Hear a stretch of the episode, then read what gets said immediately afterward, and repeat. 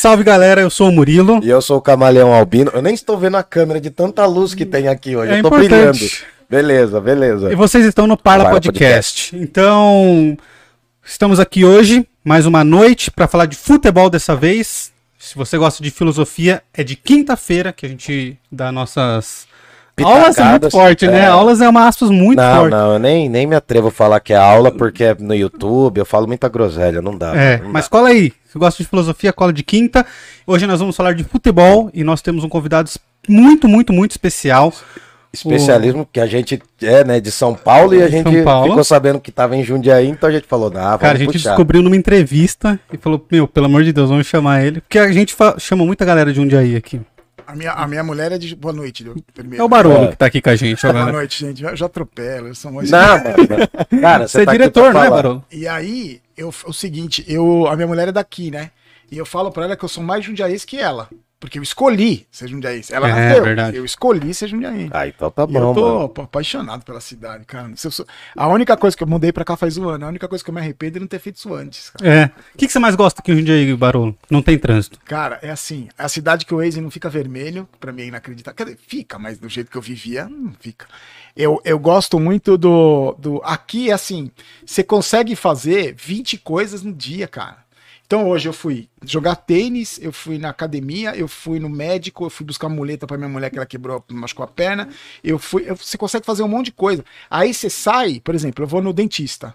Aí você põe no Waze 200 metros dessa casa. Aí você sai, eu vou de carro, sou vagabundo.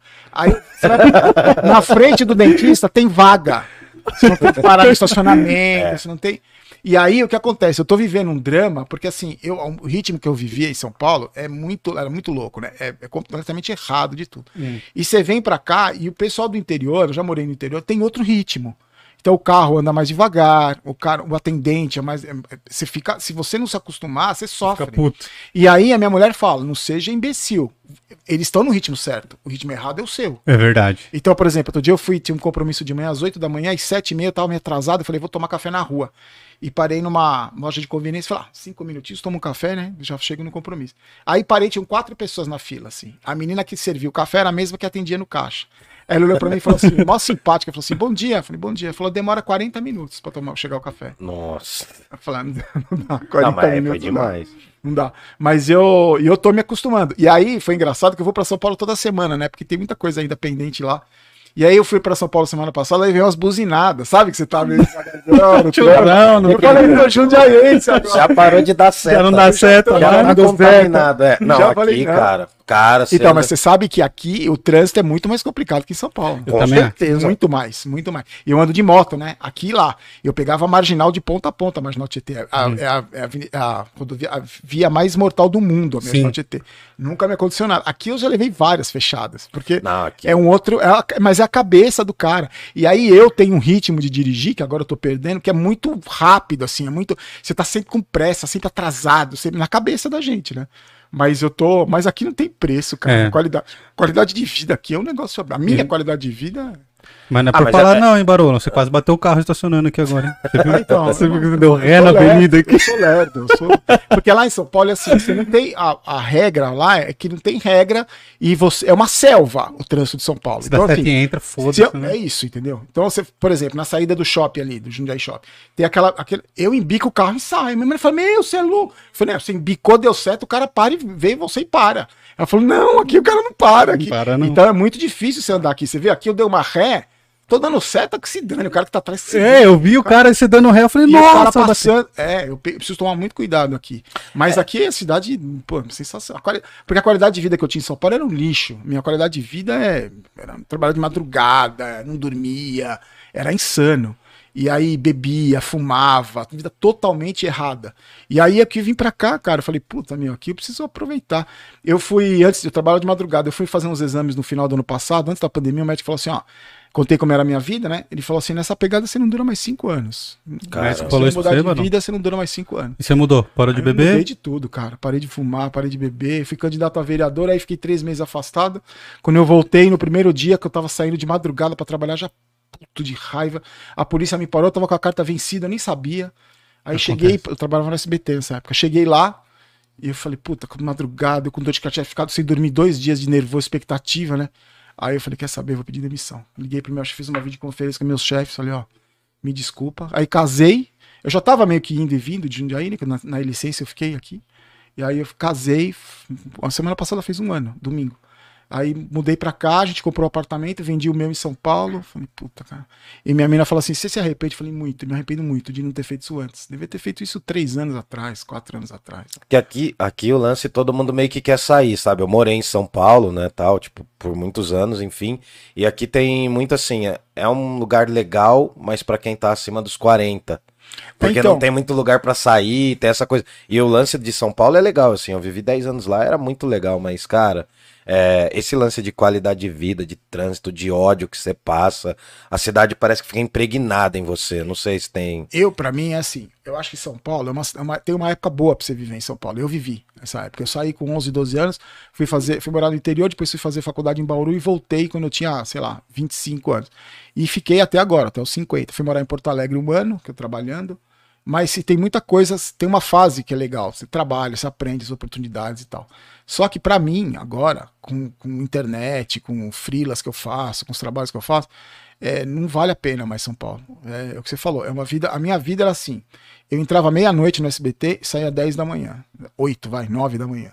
Pegava todo o trânsito. Eu morava é, na Zona Norte, pegava toda a Marginal Tietê e Nossa. de volta todo dia. Pra ir não tinha trânsito, pra voltar era o inferno. Eu demorava mais tempo do SBT pra minha casa da Zona Norte do que do SBT pra minha casa aqui. Mais é, tempo. eu ia falar isso mesmo. A cara. distância é maior, mas é estrada, você não tem. Mas é- Você E saiu ali da, da, da, da São Paulo ali, né? Da Barra Funda ali, cara, não, não Então. tem mais trânsito. E aí é, é- é- é É 120. todo dia, todo dia, todo dia, todo dia, todo dia. Anos, assim. Eu comecei a trabalhar em madrugada em 2004, na Record. E aí, que- porque o meu, o meu trabalho no jornalismo, assim, não é. Ah, você chega lá, você finge que está fazendo um negócio, aí você vai tomar café. É um ritmo insano, uma cobrança insana, é muito pesado. E no SBT eu fazia, o jornal que eu fazia tinha seis horas e meia. Eu era editor-chefe de uma parte do jornal, que era tão grande que tinha que dividir em partes. E você passou por todas as alas, assim, Tudo, dentro tudo. do jornalismo. Tudo. Só não apareci na frente das câmeras, que eu não queria. Nunca foi minha praia. E eu tinha. uma- a minha vida era assim: não dormia, porque, assim, você não- eu já não consigo dormir normalmente. Eu tinha dificuldade que minha cabeça não para. É muito. E aí, a obra no apartamento de cima, o cachorro que late, o sol, o calor. Tinha semanas que eu dormia seis horas a semana inteira. De domingo a domingo eu dormia seis horas. Então você imagina, comia baconzitos às três horas da manhã era minha janta. Senhora, Barão. Aí chegava em casa meio-dia, tomava duas, duas engradadas de cerveja pra dar uma cochilada das duas às quatro. Acordava com a cabeça desse tamanho, com as marretadas da. Meu, uma vida infernal. E aí vai tudo pro saco. Suas relações pessoais, sua vida, você não tem vida social, você não tem nada. E aí isso vai acumulando, né, cara? Vai acumulando. Quando eu, quando eu entrei de licença e me decidi mudar e tal, a minha mulher, que hoje minha mulher, que a gente tava junto há sete anos, né? Agora tá oito. Ela falou assim: eu conheci uma outra pessoa. Você não era um cara, você era outro cara. Era um cara azedo, era um cara reclamão, era um cara. Eu já sou, né? Chato com o São Paulo, mas. Era um cara mal-humorado, o cara não tinha. Porque você não dorme, cara, você não come. Você não... o- o- Coisa básica do ser humano eu não fazia, entendeu? E passava raiva com o São Paulo. Pelo menos agora eu só passo raiva com o São Paulo. Tá, mas, Agora é só isso, né? mas pelo menos você tá feliz. Esse, esse final de semana não cara. teve jogo. Não, cara, mas você sabe, assim, uma coisa que eu gosto de falar pra todo mundo, pra deixar bem claro, assim, eu tenho uma postura crítica em relação ao São Paulo, porque eu vi o São Paulo ganhar tudo. O que o Flamengo foi em 2019, eu vi, vivi isso no São Paulo durante cinco anos. Imagina. Se o flamenguista está vibrando com que o Flamengo. O Palmeiras hoje. Imagina você passar isso sete, oito anos com isso.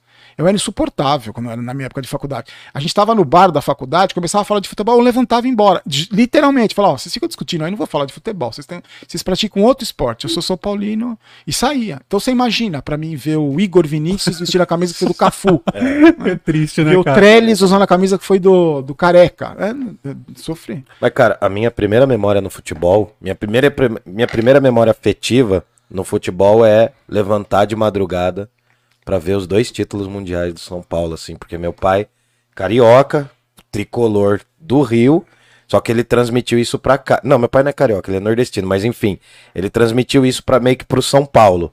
Então, em casa, desde sempre fui São Paulino e é a primeira memória afetiva. E assim, eu sei que seu pai era palmeirense. Sim.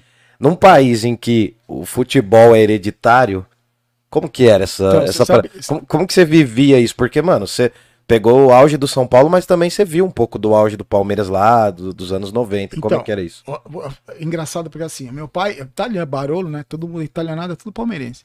E quando, eu lembro que desde pequeno, o, o meu pai sempre gostou muito de futebol, não era só do Palmeiras. Então o Flamengo vinha jogar aqui, ele me levava pra ver o Zico, me levava pra ver o Sócrates, me levava pra ver. Ele levava- gostava de futebol. Tinha, claro, que meu pai era puta sarrista, ele enchia o saco. E eu herdei isso dele, de gostar de futebol. E eu, a minha história como São Paulino começou o seguinte: meu pai me levava para todos os jogos. Eu, tinha, eu, lembro que eu tinha uma gaveta, seja de camisa do Grêmio, do Flamengo, do Cruzeiro, as camisas de algodão, pesada. E eu tinha, tenho até hoje um tio e um primo que, é, que fa- fazem parte da família do meu pai, esse é, marido da minha tia, irmã do meu pai, que eles é, não são italianos, nada mais, eram São Paulinos. E a gente via muito pouco essa família. Assim, moravam longe, em São Paulo mesmo, a gente via muito pouco. E quando eu ia na casa deles, eu era muito paparicado, porque eles gostavam muito de mim. Jogavam, jogavam bola, meu primo, e eles eram São Paulinos. E aí toda vez que eu ia, era a camisa do São Paulo, era a bola, me levavam nos jogos e tal. E eu fui indo, indo, indo, por gostar muito dessa família até hoje, tem. E eu acabei virando São Paulino. E eu tinha muito medo que meu pai ficasse, né, chateado. De- Ah, sim. e eu falei, quando eu, eu lembro que eu tinha, sei lá, cinco anos, seis, eu não lembro exatamente. Ele falou assim: eu vou adorar, porque a gente vai passar a vida inteira um enchendo o saco do outro, um brincando com o outro. Não tem. Eu te ensinei o que é que futebol é rivalidade, mas é tiração de sarro. Isso aqui é uma brincadeira. Quando você fala futebol, você transforma em jogar bola. Então toda vez que eu falo futebol é jogar bola. Então a gente passou a vida inteira. E eu dei a maior sorte, porque eu- peguei a Parmalat lá, mas eu peguei. Meu pai me foi obrigado a assistir jogos comigo. São Paulo campeão mundial, São Paulo campeão de tudo. Eu enchi o saco dele. O Palmeiras foi rebaixado, meu pai tava vivo, né? O negócio, ele sofreu muito na minha mão. Hoje eu estaria ferrado na mão dele, não quero nem pensar. Mas, e aí sempre foi voltado a isso, sempre foi o futebol. Meu pai sempre me ensinou a gostar de futebol. E eu, na verdade, por que, que eu falo que eu, eu não sofro com São Paulo? Eu passo raiva, mas eu me divirto muito com o São Paulo. Pra mim, tá aqui, é diversão falar do São Paulo. Hoje eu tenho canal e eu gravo vídeo todo dia. Todo dia eu preciso pegar a notícia do São Paulo.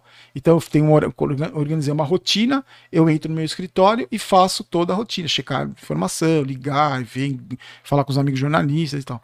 Se eu não tivesse é, se eu não tivesse o canal, eu estaria fazendo a mesma coisa. Por exemplo, amanhã tem jogo do São Paulo. Eu saio daqui, o jogo é às 7, eu saio daqui às 3.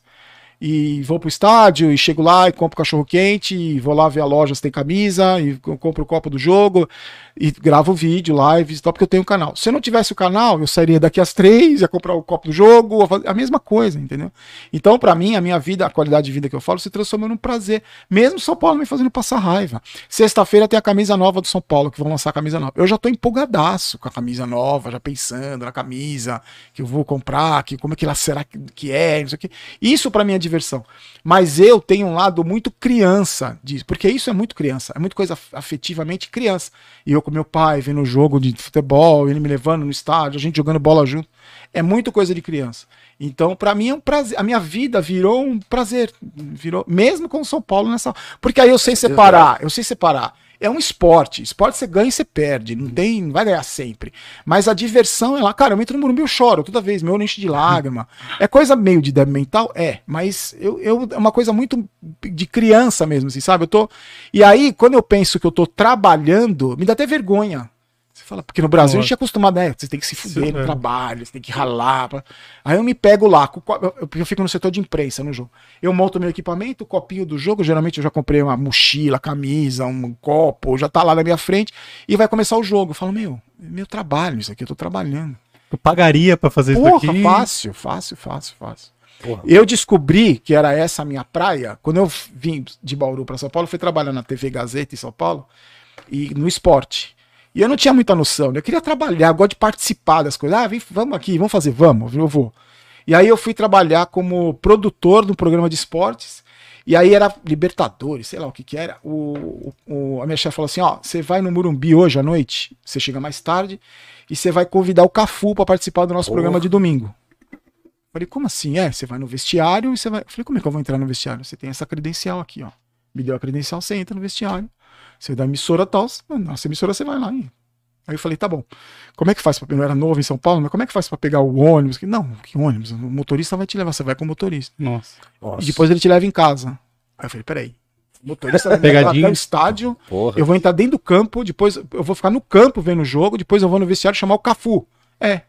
Aí eu fui assistir o jogo, o Zete toma um gol nesse jogo, a bola vem na direção, tô atrás do gol, eu faço assim, me defendo da bola, porque ele tá, vai bem em cima na minha direção. E aí acabou o jogo, eu entrei no vestiário, convidei o Cafu. Falei, Cafu, eu sou do Mesa Redonda, tô te ah, não, beleza, eu vou lá, anota meu telefone aí, então. Nossa. Saí com o telefone do Cafu. Fui para casa, no dia seguinte eu cheguei, a minha chefe falou, e aí, como foi? Eu falei, puta, meu, inacreditável. Não... E o Cafu vem, ele tá aqui, o telefone dele, é só ligar no sábado e tal. Aí ele falou, então tá bom, toma aqui, sei lá, hoje 100 reais, vai. Eu falei, o que é isso? É a verba. Falei, que verba? É, você não comeu? Eu falei, comi, então, é uma verba. Eu falei, peraí, vocês me dão uma credencial para assistir o jogo do São Paulo dentro do campo, eu convido o Cafu, vou lá no vestiário, o motorista vai, me leva e me traz, deixa em casa e eu ganho 100 reais. Eu falei, é. Falei, é isso que eu quero. Eu Só que aí dentro da emissora eu fui por um outro caminho. Eu fui diretor de esporte, eu fui por outro caminho. Mas sempre foi no lance do esporte, essa é a minha é, dúvida. Então, Você sempre... entrou no jornalismo com esse interesse não, já? Não, não. Eu entrei no jornalismo porque eu gostava do jornalismo, gostava de televisão, assim. Eu sou... Meu pai me chamava de Zé TV. Eu sempre fui pro caminho da TV. Eu gostava, eu gosto até hoje de televisão. Minha casa tem televisão em todo lugar, só não tem no banheiro televisão. E aí eu fui, no, porque o esporte, assim, eu, eu me canso muito das coisas rápido, me encho o saco rápido, eu quero fazer outras coisas. E aí no esporte, numa emissora, qualquer emissora, mas emissoras menores é pior, porque assim, é Campeonato Paulista, Campeonato Brasileiro, Copa do Brasil Libertadores. Campeonato Paulista, Campeonato Brasileiro. E aquilo vai, aquilo foi me cansando um pouco. Eu comecei como buscador de lanche no McDonald's, porque não tinha. Minha função era só. Oh, vai buscar lanche no McDonald's. Eu ia. Estagiário. E aí eu fui crescendo, aprendendo, virei editor, editor-chefe, virei diretor desse programa. Que eu fui convidar o jogador pro programa, eu virei diretor desse programa. E aí, depois de um tempo, encheu o saco, já tava cansativo e tal. Falei, puta, preciso fazer uns 10 anos aqui já, tô novo, tenho, sei lá, 35. Eu vou, quero fazer outras coisas. E eu comecei a fazer, cobrir férias na Record no jornalismo, num telejornal mesmo, que eu nunca tinha trabalhado. E aí as coisas foram se ajeitando, eu fui convidado para ser editor-chefe de um programa novo de jornalismo na Record. E eu falei, eu vou. E fui, me arrependo, que aí você faz roda, rodei Bandeirantes, depois é, é, fui para ESPN, depois SBT, depois eu fui para pela Record, eu fui diretor de jornalismo na Record em Porto Alegre durante um ano. E aí você vai para o esporte sempre acompanhando, né? Sempre do meu lado. Não foi assim, ah, abandonei o esporte. Que se São Paulo sempre me acompanhando. Assim. E aí, com a história do canal, eu consegui resgatar o esporte, na verdade, o São Paulo. Então, assim, eu não sou obrigado a ver o jogo do Palmeiras hoje. Não vi. Antes tinha que ver. Antes coisa. tinha que ver, ah, sim, tinha que estar informado. É porque aí vira uma obrigação. Eu tenho que ver Chelsea, não sei o quê, pro Branwich, porque ele vai jogar com o Palmeiras, e eu vou ter que, sei lá, dar essa notícia do Palmeiras, eu tenho que saber. Aí vira uma obrigação. O São Paulo não é uma obrigação. O São Paulo é um prazer, mesmo na situação que está. Então hoje eu consigo. Eu não falo que eu não trabalho com esporte, eu trabalho com o São Paulo, né? O meu, eu, meu trabalho, tem um outro canal que chama Boteco do Barulho que eu falo sim, de futebol sim. em geral, mas até faço as lives ali, não é nenhum projeto de. Aliás, nem o canal é projeto de nada. Eu não tenho esse. Ah, porque eu tenho objetivo de. Até meio feio falar isso, mas eu não tenho objetivo de ter tantos inscritos, porque a partir de agora eu vou. Eu tô com 52 anos, cara. Tô uma vida maravilhosa aqui em Jundiaí. Não tenho. Aí eu vou agora, vou ter que. A gente tá falando de rede social agora. Aí então eu tenho que aprender tudo sobre Twitter para poder ser o meu canal. Você não vou, cara. Você deu uma entendeu? definição perfeita para mim do não Twitter. Vou, não vou. Eu, eu entrei e fiquei três dias saí. Ele não, falou, é, é, a Cracolândia... é a Cracolândia das redes sociais. Só tem... Não, não tem. Eu posto lá porque eu acho importante. É um instrumento muito legal, né? O Facebook, o próprio YouTube. São instrumentos muito legais. Só que hoje eu falo para minha mulher assim: o meu HD já tá cheio, velho. Eu tenho 52, não tem espaço mais.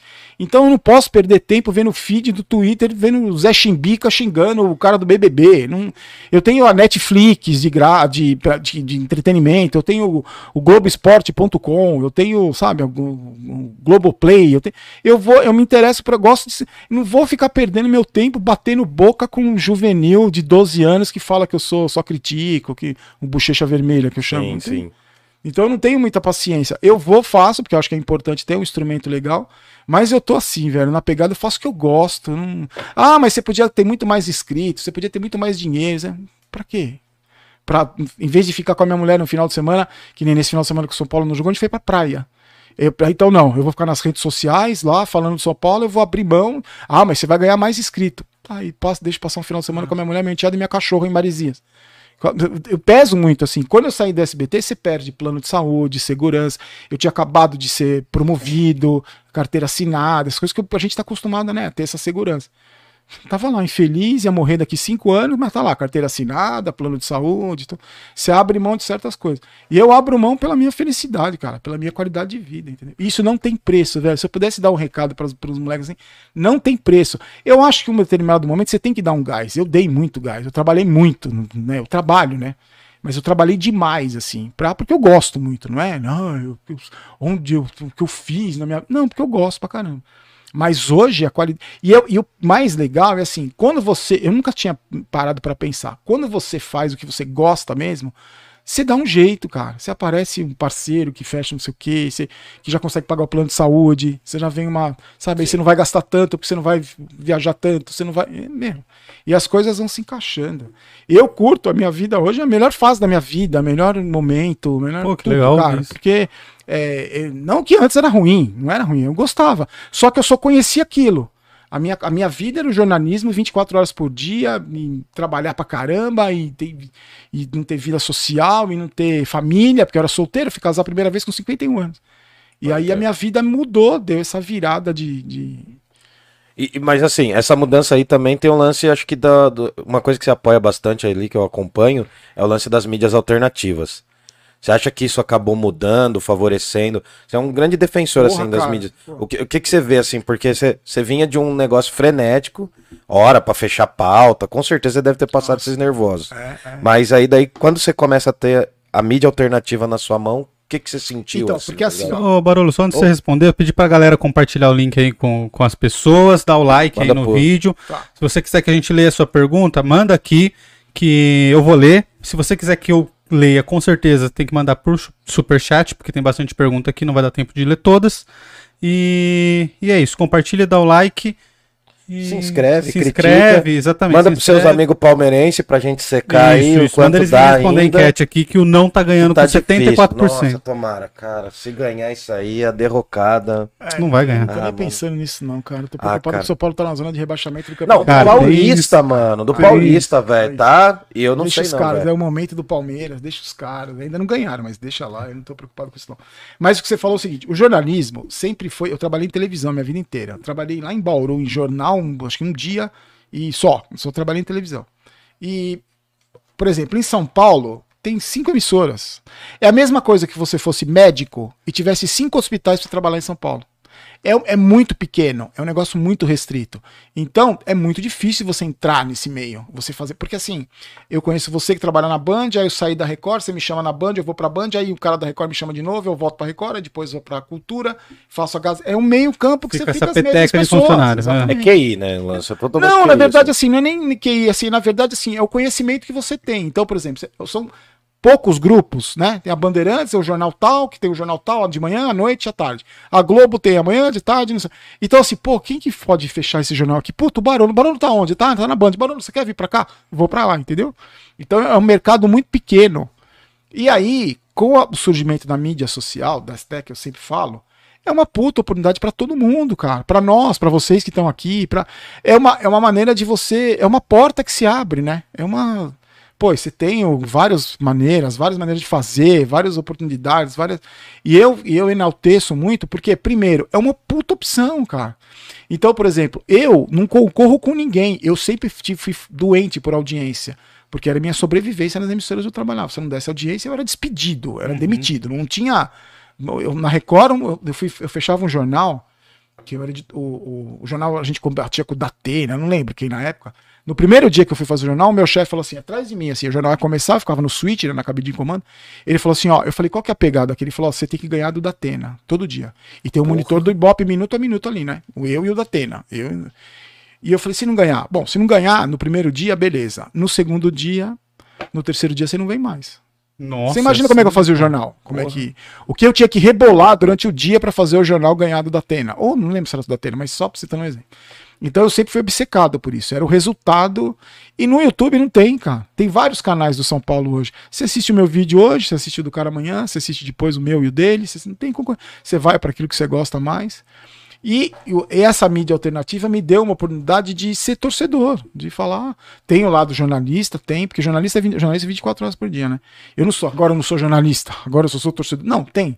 Mas é o torcedor. O canal é do torcedor. Eu sou torcedor. Ah, mas você é jornalista, você não pode. Não, posso. Eu sou torcedor. Sou jornalista, mas aqui é o canal de torcedor. É um compromisso com a sua paixão. Exatamente. Não é um compromisso, com a Então, verdade. tem a- não, não, mas assim, tem a ética, tem a verdade, tem- eu não vou fazer fake news pra ganhar like, mentir no título. Nossa, não tem faço. vários, hein? Eu não faço. Mas é, poderia fazer e tem muito mais. é, o canal ser muito maior do que é. Mas eu prefiro ir por esse caminho. Não tem. Mas é uma coisa minha.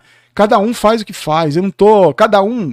Eu sempre falo assim: cada um, dentro do seu trabalho, de mídia alternativa ou não, mas eu falo de mídia alternativa que você tem capacidade de escolher, vai de acordo com o seu interesse. Tem canal passador de pano pra cacete do São Paulo que defende o presidente. Ah, por quê? Porque o cara tem um canal, aí ele tem um programa de televisão, ele tem que levar o presidente lá. Então, eu entendo, o cara vai meter a boca como eu meto no, no presidente de São Paulo, ele tem que levar, ele tem que apresentar o evento no São Paulo, então que ele conhece o pessoal lá. Tem agência de publicidade que ele- o cara tem uma agência e quer levar para o São Paulo. Ele não vai fazer de acordo com o interesse dele. Não tô pra, aqui para julgar, ah, porque você passa pano, bunda mole, você critica muito, você xinga. você- Eu tenho a minha maneira de agir. Eu tenho. Não falo mal de ninguém, de que ah, você faz isso, você não sei o quê. Tem os passapano que de acordo com os interesses de cada um, entendeu? Eu tenho os meus interesses. Eu quero comemorar título do São Paulo. Eu não quero cargo, não quero privilégio, não quero carteirinha, não quero ingresso, não quero camisa autografada, não quero nada. Eu quero ser campeão. Não, não tem. Ah, é o mais difícil ultimamente, Ah, né, cara? Não, Depois mas. que você criou o canal, você foi muitas vezes, Barolo? Uma vez, uma vez. Uma vez- Não, não dá, cara. Tá, tá horrível. Ô. Barolo, eu lembro que eu assisti o seu canal, cara, faz muito tempo. Acho que era bem no comecinho. É que eu nunca parei pra prestar atenção, assim, número de inscritos e quantas views os, canais, os canais fazem, né? Mas eu lembro que eu assisti o seu canal há muito, muito tempo atrás, cara. É, Eu- cara, acho que meu canal tem quatro anos. Eu não, eu não sei nem a data do meu canal, pra você ter uma ideia. O dia que começou, eu não, eu não lembro. Porque eu gravei os vídeos, depois eu postar, comecei a postar depois, aí eu recuperei os vídeos, eu não tenho nem a data. Mas acho que são quatro anos, três ou quatro anos. Tá, mas você que nem a gente aqui é dinossauro do- da, da internet. A gente não manja também. Não, na verdade, assim. Como que você conseguiu fazer? Não, é então, diretor na verdade, de programa é- de TV, o cara tem noção. Não, Não, na verdade, a assim- internet é outro universo. Não, na verdade, assim, eu sempre vi, sempre acompanhei, porque eu, eu acho engraçado que eu tenho 52, né? Eu escuto muita gente falar assim da minha geração. No meu tempo, ah, no meu te- a minha, é- na minha época era uma bosta. Na minha época não tinha nada. Acho. na, na minha época, você comprava ingresso no Murumbi, ficava quatro horas na fila, embaixo do sol, quando você saía, alguém uma hora roubava de você o ingressinho na mão. Hoje você compra no celular e você passa o cartão de crédito na catraca. Hoje é muito melhor. Hoje você tem o smartphone que é muito melhor hoje. Então eu sempre, eu sempre procurei, eh, na minha, dentro da minha limitação e do meu interesse principalmente, acompanhar o que me interessa. Como eu falei, o Twitter, puta, é uma rede social, não gosto. Não, uso o YouTube, tem um canal no YouTube, que é TikTok você faz? não, eu comecei a fazer também, mas aí o que acontece? Fica muita mídia. Aí você não consegue Aí eu tenho que conta. fazer do, do TokTok, eu tenho que fazer do Kawaii, eu tenho que fazer. não sei- E aí o que acontece? A, a diversão acaba. Porque aí eu vou entrar no escritório, em vez de eu ficar curtindo lá o vídeo dos melhores momentos do jogo do São Paulo de ontem, eu vou ter que ficar postando coisa no Kawaii. E aí, ou no TikTok, em qualquer lugar, não, que vira obrigação. E aí perco o prazer da coisa, entendeu? Vira. Aí eu vou entrar, ser o mesmo escravo que eu fui das emissoras, não vou. Ah, posso, posso ter o Kawaii? Beleza, posso ter um TikTok? de- Posso. No YouTube agora eu tô fazendo shorts, né? Que agora é legal fazer, faço, mas. Ah, hoje não tô afim, não vou fazer. Não, você tem que fazer. Outro dia encontrei uma amiga minha, repórter da Globo, que trabalhou comigo na Gazeta, ela falou assim, barulho, seu canal explodiu, tá morando nos Estados Unidos, voltei agora. Agora você tem que fazer o seguinte. Eu falei, não, não, não. Pode parar aí. não, eu ia falar que você tem que investir em rede social, contratar alguém pra ficar... Eu falei, pra quê? Não, porque aí seu canal vai crescer. Mas já tá crescendo, tá bom assim. Não, não tem essa necessidade, entendeu? Não é. Eu esqueço de pedir inscrito. Não, não é porque eu sou legalzão, diferentão, eu esqueço. Quer ver? Vou te dar um exemplo. Não, Fala vou te dar um exemplo. patrocinador. Eu vou te dar um exemplo. Vou te dar um exemplo. Fala Eu- pra não curtir também. Eu tenho os patrocínios que são pontuais, assim, né? Tem os meus parceiros, tem os pontuais. E aí, os, pontua os parceiros que estão comigo, assim, cada, por exemplo, vai jogar São Paulo e Flamengo. O cara me liga e fala, pô, Barulho, dá uma caprichada lá, põe no começo do vídeo. Ele falou, pode deixar, pô, tá legal, vou pôr ali, beleza. Aí, São Paulo e Flamengo, tô lá no Morumbi, 4 a 0 Começa o vídeo, Não. pergunta se eu lembrei de patrocínio, de é, pedir inscrito, não pedi porra nenhuma. Aí no outro dia os caras, pô, Barulho, você esqueceu. Eu falei, puta merda, mas amanhã eu faço e tal. E os caras já me conhecem, eles sabem que eu sou assim, entendeu? Mas assim, eu, você falou de ser orgulho de rede social, mas eu sei que tem que pedir. Eu sei que você tem que fazer. Só que aí, o que, que eu faço? Eu fechei uma parceria com uma loja da São Paulo Mania, que vende camisa de São Paulo. Eu falei, porra, eu quero pedir inscrito, mas vamos dar uma coisa pros caras, meu. Vamos, cada 10 mil inscritos eu dou um presente. Se- Agora eu vou dar, a gente chegou a 410 mil. Saiu hoje. Um óculos, um- uma camisa e não sei o que. Semana que quando 420 é a camisa nova do São Paulo da de sexta-feira. Pra dar um- uma troca com o cara. Eu tenho um amigo que faz essas camisetas, que tem a loja do Barolo lá.com.br. Falei, você, compra, ajuda o canal, mas se eu te dou um, um produto de qualidade e tal? Você, quer ajudar o canal? Tá aqui. Não vou colocar meu Pix lá pra você. Você pode até colocar, você pode. Não, não tem nada contra canais que tem Pix. Mas acho assim, você tem motivos mais nobres pra doar dinheiro do que pra mim. Mas você pode fazer uma troca. Aí você tem o produto, você se inscreve no canal, te ofereço um prêmio, você. É assim, entendeu? Porque tem que fazer. Porque senão também vira um negócio assim: ah, eu sou des- descoladão, diferentão e. E você vai pro- nadando contra a corrente de um negócio que é o meu trabalho, é também, né? Não é um negócio que, ah, tô aí brincando, tô... não é. Mas eu, o objetivo não é esse. Se fosse o objetivo, ah, eu tenho o objetivo de chegar a um milhão de inscritos, então eu vou massacrar a rede social, me se inscreve no canal, eu vou. Mas não é o objetivo, não é esse. fake, aquelas ideias. O- exato. O objetivo não é esse, entendeu? E eu vou. Eu acho que tem dado certo por causa disso. O objetivo é, é São Paulo, é me divertir, é ser campeão, é comemorar, é. É isso. Mas teve um momento que você sentiu assim, putz, estourou mesmo. Você viu assim, tem gente, a gente já falou com algumas pessoas, fala, não, acordei num dia, o negócio tava ensandecendo, assim. É, Eu acordo todo partidos. dia, pra É. mim tá tudo igual. Tá, Eu não mas- tenho a noção. Sabe por quê? Porque assim, é, eu não tenho a noção de. Eu não tenho a noção até hoje do tamanho do canal. Eu não tenho a noção. Porque eu vejo. O Porta dos Fundos tem um bilhão de. O Flow, Flow, não sei o quê. Tem, e tem o cara lá que tem 10 mil. Tem, eu não sei a proporção que é. Já me surpreendi algumas vezes, porque você não tem ideia do alcance que você tem. Eu não tenho ideia porque eu não tô preocupado com o alcance. Eu não tô. Teve alguns momentos assim, uma vez eu gravei um vídeo no Morumbi, acabou o jogo, eu coloquei apelido em todo mundo, só foi mal pra cacete. Aí eu saí da, da onde eu gravei o vídeo, tinha um, senhor, cara, da minha idade, mais novo que eu, e uma menininha desse tamanho, assim, a Júlia, nunca mais esqueci. Aí eu, cara, posso falar com você? Aí lá vem, né? São Paulo, os caras me odeiam lá. Ah, essa aqui, eu, a gente é muito seu fã. Falei, fã? É, e a Júlia, minha filha, não, tinha sete anos, a menina, não perde um vídeo seu Nossa, camisa do São. Paulo. Aí a menina falou assim: Puta, você colocou apelido hoje no jogador? Eu falei, coloquei um monte. Eu adoro. Tirei uma foto com a Júlia. E aí, é, eu nunca falei palavrão. Eu falo palavrão pra cacete, mas eu- no vídeo eu não falo. Não sei porquê, eu acho que não tem necessidade. Aham. Numa conversa, assim, beleza, mas não tem necessidade. E toda vez que eu vou gravar o vídeo a partir desse dia, eu penso na Júlia, que ela vai estar assistindo. E o pai dela fala, tá assistindo. Ela tá. Que a gente mantém contato, né? Ela mandou no meu Instagram. Então eu penso nisso. Não tenho. Aí um dia eu faço parte de um. Eu detesto o grupo de WhatsApp, eu tenho muita preguiça. Faço parte de dois ou três. E tem um de jornalistas, que são amigos, assim, né? E tem umas pessoas conhecidas, assim, o Rabin, lá, o Fábio Rabin, Pô, o André legal. Kisser do Sepultura. Nossa, E aí um dia, maluco. é, aí um dia eu tô lá, eu participo pouco, posto meus vídeos, não gosto de ficar discutindo muito, que eu já perco a linha. E aí eu recebi um recado do um número de telefone chamada de vídeo, de áudio, um áudio. Aí eu falei, puta, áudio desconhecido, né? Três minutos. Aí abri. Barolo, é o seguinte, eu tô lá no grupo, aqui é o Nazi do Ira. Putz. Ah, porque não sei o que, não sei o que, não sei o que, não sei o que. O cara virou meu amigo, fui na casa dele, a gente fez uma entrevista pro cara. Então eu falei, cacete, o Nazi me vê, o Rabin me vê, os caras estão.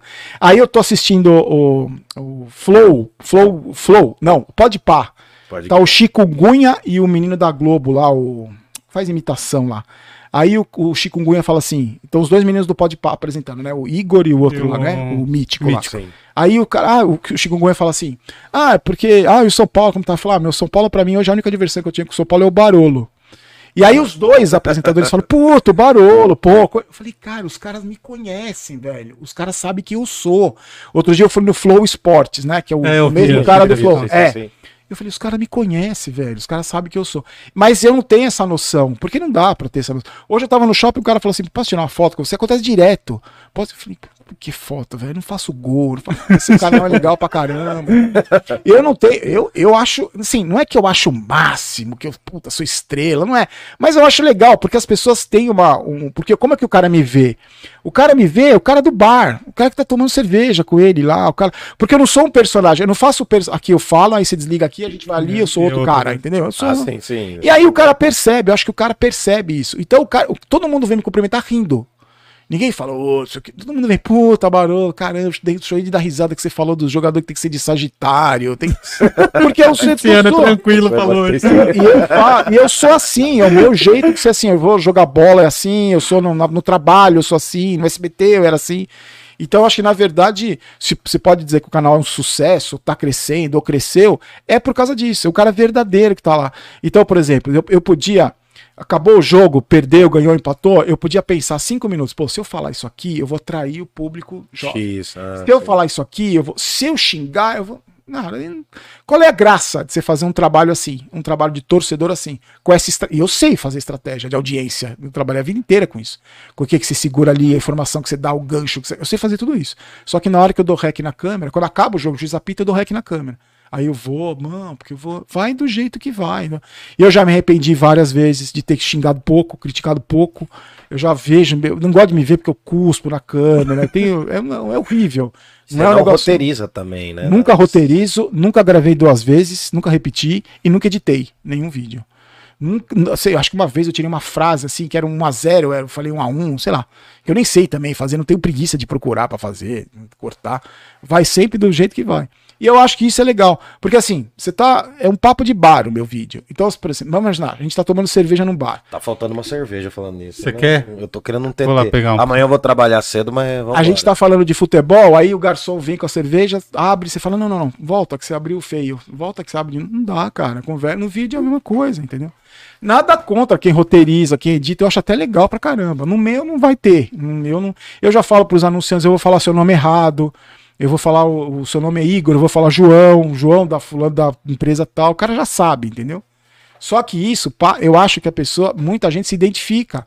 Porque é o cara que você conversa no dia a dia, não é um cara. Você quer, eu falo para as pessoas assim: você quer assistir um cara comentar jogo de. de- falando ataque ao portador, box to box, você põe na ESPN. Os caras apresentam programa de futebol de terno, terno e gravata. Você põe lá, você Sim, tem opção. Aqui não, aqui não vai ser isso. Aqui a pegada é outra, aqui é diferente. Não. E eu, não me arrependo, não, não, não pretendo mudar, não tenho. Pra quê? Não- Não, é que tem, tem um fenômeno legal também, assim, por lance, pelo lance da sua autenticidade, eu vejo que tem gente, além de você falar de outros esportes dentro do, do, do São Paulo, né? Fala bastante do basquete e tal. Tem até uns alunos meus que falaram de você por causa do basquete, assim, que você acompanha, a molecada também acompanha. Mas tem um lance também de você receber pessoas de outros times. Então. Eu acho que o lance da autenticidade vem um pouco com isso, assim. Você já recebeu esse contato de pessoas de outros Eu times? tenho, já, várias vezes. Eu acho que 20% do meu público é- são de outros times. Por E vai ver quê? a gente sofrer também lá, né? Então, Vai pra não, também, mas assim, é, por quê? Porque eu não tenho raiva, velho. Eu não tenho ódio. Então o Palmeiras ganhou hoje do, do coisa. Eu vou espumar no vídeo, desgraçado. tipo- Aí joga Palmeiras e São Paulo. Pa- Corinthians e São Paulo. São Paulo perde. Eu vou ter raiva do Corinthians? Eu tenho raiva do São Paulo, que perdeu. E meu pai me ensina. Isso é coisa do meu pai. Meu pai falava: Meu, você tem raiva porque o cara é corintiano? Porque o cara torce pra um time diferente. É igual de futebol, igual você. Só que ele torce pra outro time. A camisa dele é diferente da sua. Esse cara é necessário pra ter graça ainda, né? Exatamente, cara. Então, assim, eu, eu sou puta tirador de eu gosto de brincar, eu gosto de encher o saco, de, mas ter raiva. Então, e eu, eu sei que eu tô lidando com paixão do cara. Então, assim, eu não posso chamar de gambá imundo, porque você é corintiano, cara. Você tá. Não posso falar que o seu time é nojento, que o seu time é. Porque você tá mexendo com a paixão do cara. Eu não gosto que façam isso comigo, cara. Que eu sou São Paulino doente, que meu time. Eu não gosto. Então passa isso também. Passa isso. De, acho que é pras pessoas assim, eu não tenho raiva. Ah, você vai falar que tu tá torcendo pro Palmeiras? Não, quero que o Palmeiras perca. Pra continuar a brincadeira. Pra, lógico que quero. Mas é, ter ódio de o Palmeiras vai ganhar, eu vou ficar com ódio, eu vou. Eu não assisto. Não, não, pra que, que eu vou assistir? Hoje eu não assisti o jogo. Meu renteado tava assistindo e falou: ah, 1x0, 2x0. Eu falei, não vou ver, mas ter raiva, ah, porque campeão do mundo, que ódio, que do Palmeiras. Eu fico triste porque eu já vivi isso como São Paulino e hoje vem nos outros times fazer isso. Mas acho que isso passa pro cara. Então, por exemplo, vai jogar. Jogou São Paulo e Flamengo. São Paulo perdeu de 4 a 0 Nossa, cara. Eu vou gravar o vídeo falando que foi roubado, porque o Gabigol é um bosta, porque o Vitinho, porque o, o, o Michael, não sei o que. Cara, eu falei, um atropelo. O Flamengo era pra ganhar de 10. Você não tá, você tá lutando contra que tá com fato. E o flamenguista tá vendo que eu não tô desrespeitando o time dele. Tá vendo que eu tô vendo, ó. Não foi pênalti, gente. Se fosse o contrário, eu ia estar tá puto aqui se tivesse. Já aconteceu várias vezes isso. Não foi pênalti. Se tivesse sido pênalti, se fosse o contrário, eu ia estar louco de ódio. Então, pra mim também não foi. E é, como é de verdade, não é um tipo, peraí, eu vou fazer um. Hoje eu vou agradar os flamenguistas, hein? Hoje eu vou. fa-" Não existe isso. Você não consegue manter esse personagem. Então eu acho que o cara fala, porra, o cara não tá desrespeitando meu clube. E aí, o que acontece? Muita gente fala assim, porra, eu torço pro São Paulo ganhar só pro Barão ficar feliz. Porque a gente vê aqui, ele tá sempre puto, É, porque os vídeos tava bombando, tô- você xingando, cara. Então, Nossa. Mas você sabe que quando ganha também, cara. Porque aí o cara quer ver mesmo. Pô, Sim. vamos ver como ele tá. E eu, quando o São Paulo foi campeão paulista, eu gravei um vídeo. Eu gravei um vídeo com, com o fumando charuto, quando o São Eu Paulo foi vi, campeão. vi. E comecei a chorar que nem um débil mental, que meu pai, lembrei do meu pai. Porque é muita a coisa de, de criança, assim, de emoção. De... Aí eu abri a porta, minha mulher tava chorando no sofá também, que ela falou, pô, acompanhei tudo isso, né? De dentro, do futebol, da sua paixão e tudo. Então essa é, é- é verdade, é verdadeiro, assim, não tem... Tem dias que eu tô, vou gravar durante a semana, eu tô feliz pra caramba, brincando, que eu sou assim, eu não sou ranzinza, chato. E aí os caras falam, pô, barulho divertido, não sei o que. Eu- É o, meu, é o meu dia a dia. E aí perde, velho. Que nem perdeu do Bragantino, eu tava lá na rádio do Neto, comentando na rádio do Neto. Cara, foi sensacional isso. Saí de lá, puto, você viu como eu fiquei? Porque Eu vi, o, vendo, eu fico eu vi o Casimiro cara. reagindo a isso aí. Cara, é muito Eu louco. fico transtornado, cara. E aí, idiota, eu sei que não é certo. Eu, eu falo pro meu enteado, eu tô errado, não é. Não é, não tá certo. Isso aí é só um esporte. Isso aí não, tem, não posso ficar desse jeito, mas não consigo. Eu já, já vou morrer assim, não tento mudar. Não, já tentei, não, não- já vi que não vou conseguir, não, não tento. E aí eu cheguei em casa, uma e meia da manhã, fui gravar o vídeo. Eu tava transtornado, cansado. Eu saí de casa. O jogo foi às. Eu saí de. Eu fui pra São Paulo esse dia de manhã. Fiz um monte de coisa. Tava vendo minha venda no apartamento de São Paulo. Fui fazer um monte de coisa. E, e fui pra rádio. Cheguei em casa uma e meia. E eu tô esgot- esgotado, cara. Então, assim, eu não vou. Ah, não, não vou gravar vídeo hoje. Porque não, porque eu quero falar hoje. Senão eu não vou conseguir dormir. Eu vou falar. E eu tô cansado. Então é, é 100% verdadeiro, entendeu? Não é um tipo que eu vou fazer. Ah, porque o Casimiro vai comentar, então eu vou. Nada, cara. Eu vou do meu jeito. E o feeling desse. Quer falar? Não, pode falar. Não, e o feeling desse ano, cara, porque esse paulista tá feio, mano. Nossa. O Paulista qual tá é- assim, imagina o brasileiro. Cara, qual é a sensação, assim, porque eu já tinha medo dos caras falando ano passado que ia vir momentos piores. Isso. Eu já tô. Inclusive, você parabenizou o, o eu diretor tô, de São só Paulo. lá por acreditando no que eles falaram. O que eles falaram no passado, eu tô acreditando. E eles estão cumprindo o que eles prometeram. E o São Paulo vai ser assim nos próximos 10 anos. Cara, mas no tá mínimo. muito ruim. Caraca, Barolo, 10 anos, vai. cara. Se mudar hoje, se mudar hoje, que dia é hoje? Hoje é terça? Se Hoje mudar é. hoje, começar a mudar hoje, daqui 10 anos melhora. Porque do jeito que tá, não vai. Não vai mudar. O que vai acontecer, assim, vamos supor, vai. É, ganha um Campeonato Paulista daqui dois anos, aí chega numa final de Copa do Brasil, aí chega em terceiro no Brasileiro, vai para Libertadores, cai nas quartas. É isso. Ocasionalmente vai ganhar alguma coisa. Potência do jeito que tá, protagonista do jeito que os caras que estão lá, jamais. Não vai voltar. Barolo, você- falando nisso, você consegue identificar o ponto exato que fez o São Paulo, primeiro, ter a hegemonia que teve, o que o São Paulo fez que os outros não fizeram, que fez o São Paulo ser quem foi, que a molecada hoje em dia não conhece. não né? conhece. Quem tem menos de 20 não E conhece. se você sabe apontar aonde foi que começou a, a descida da ladeira do São Paulo, cara. Eu, eu não gosto muito de falar assim, ah, foi isso. Foi... Eu tenho umas teorias, assim, eu tenho pelo que eu acompanhei. O resumo é bem. É, bem é, é, é assim: o São Paulo na década de 70, de 80, de- né? O São Paulo, dentro do São Paulo, tinha os melhores empresários. Não tô falando de grana, tô falando de cabeça. Ideias, os advogados, os médicos, as- dentro do clube. Hum. Esse- dentro do clube de como um todo, como sócios, como conselheiros, como todo, e como profissionais. Porque quando você é gerido por gente competente, você quer gente competente do seu lado. Você não quer incompetente para você, para disfarçar a sua incompetência. Você quer gente para fazer você crescer junto. Sim, sim. E o São Paulo teve isso. O São Paulo teve, o São Paulo foi o primeiro time na década de 90 a criar dentro do CT um, um esquema de treinamento que era a mesma coisa da altitude. Os caras Ah, corriam sim. treinando com, com. Então, jogar na altitude na Libertadores de 90, né, destruíam, porque os caras tiveram essa ideia. E, e esses profissionais eram recebidos no São Paulo e tinham toda a estrutura para fazer isso. O São Paulo foi o primeiro time a fretar avião para Libertadores. Não fazia escala na Bolívia, na Colômbia, não sei o que. Chegava lá 12. Não, ia direto. Chegava direto com o treinamento na altitude, ganhava de qualquer um. Porque o futebol- E tinha um puta time. E né? refletia nos patrocínios também. né? grana, Tinha- e tinha, você sim, você atrai jogador, você, era vitrine, o São Paulo era isso. Com o passar do tempo, isso foi se perdendo dentro do São Paulo. Hoje tem corintiano pra cacete como sócio, palmeirense, tem. Todos os clubes têm, mas também por isso que os clubes também não estão nessa fase. Mas aí você acha que a culpa são dessas pessoas? Não, é assim, ó. O que acontece? Teve. O, o São Paulo teve. é, dentro desse período, né, que foi indo, foi, foi perdendo essa. é, as pessoas foram se afastando. Para mim tem um ponto muito crucial, que é uma virada de, de quando acaba, quando começa mesmo a, a, o declínio, na época do Juvenal Juvencio, que foi um bom diretor de futebol, que, que, mas era um cara folclórico, era um cara que, que pagava dinheiro, bicho em dinheiro no vestiário. E, e na, nessa época, quando ele rasga o estatuto para ter o terceiro mandato, Sim. que ele manda o Murici embora e fala que as máquinas são melhores, só precisa de máquina. Olha a ideia de um cara desse. E aí, assim, naquela época, antes disso, era assim: você tinha o Marcelo Portugal Gouveia no São Paulo, que é um cara né, que tinha essas ideias, que, que, que juntava profissionais desse gabarito, assim. E aí você tinha o Mustafa no Palmeiras, aquele gordão bonachão, sim, que, né, sim. que tirava sarro.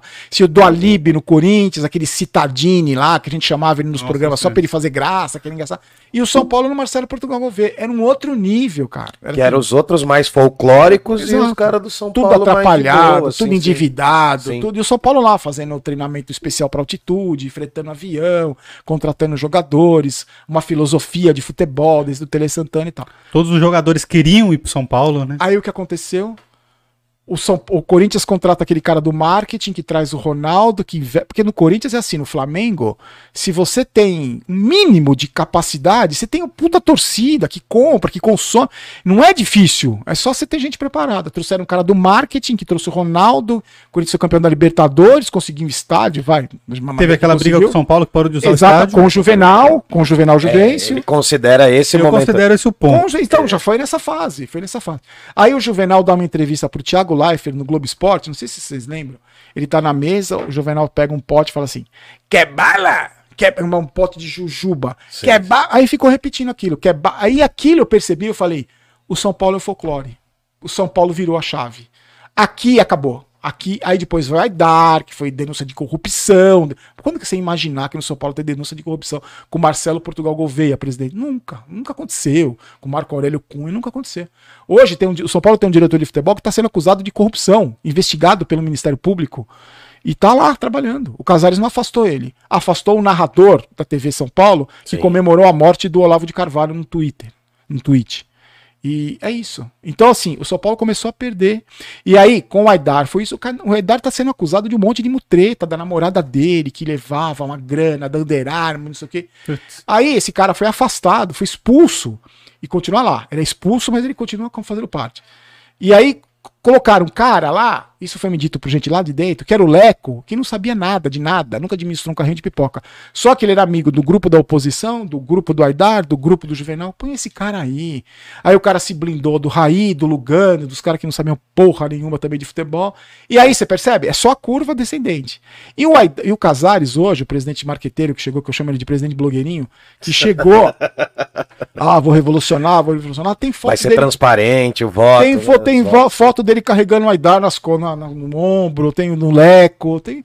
É o mesmo grupo político, são as mesmas pessoas que destruíram São Paulo, estão lá até hoje. Cara, a situação política do São Paulo eu considero que é a pior de todas, assim, porque não tem oposição nenhuma lá, cara. Não tem oposição e tem mais, o pior. O, o, em qualquer clube, o sócio elege o presidente. No São Paulo, o sócio elege o conselheiro. O conselheiro elege o presidente. Democracia indireta. O sócio, o sócio torcedor só paga, não tem, não participa de nada. Então, e, e, agora teve esse, essa história do estatuto que eles quiseram mudar, que vai acabou até a página 2, que eles vão tentar de novo daqui a um tempo que pode fazer isso. E, esses caras se perpetuando no poder. Era um grupo, eles querem diminuir, e você percebe? Assim, vai andando para trás, vai Quer dizer, em vez de abrir para sócio, não, não, não. Assim, só diminui o número de conselheiros, aumenta o cargo, a, a validade tempo, do tempo. Sim. E aí a gente vai ficando aqui, a gente comanda só nós aqui, vai limando a oposição. Cede posição, você vem para cá, eu te dou uma carteirinha, você entra de graça, você vem para cá, você entra no estacionamento em dia de jogo, você, vem, você vai formando aquele. E gente ruim, gente ruim, gente incompetente, gente que não sabe o que tá fazendo.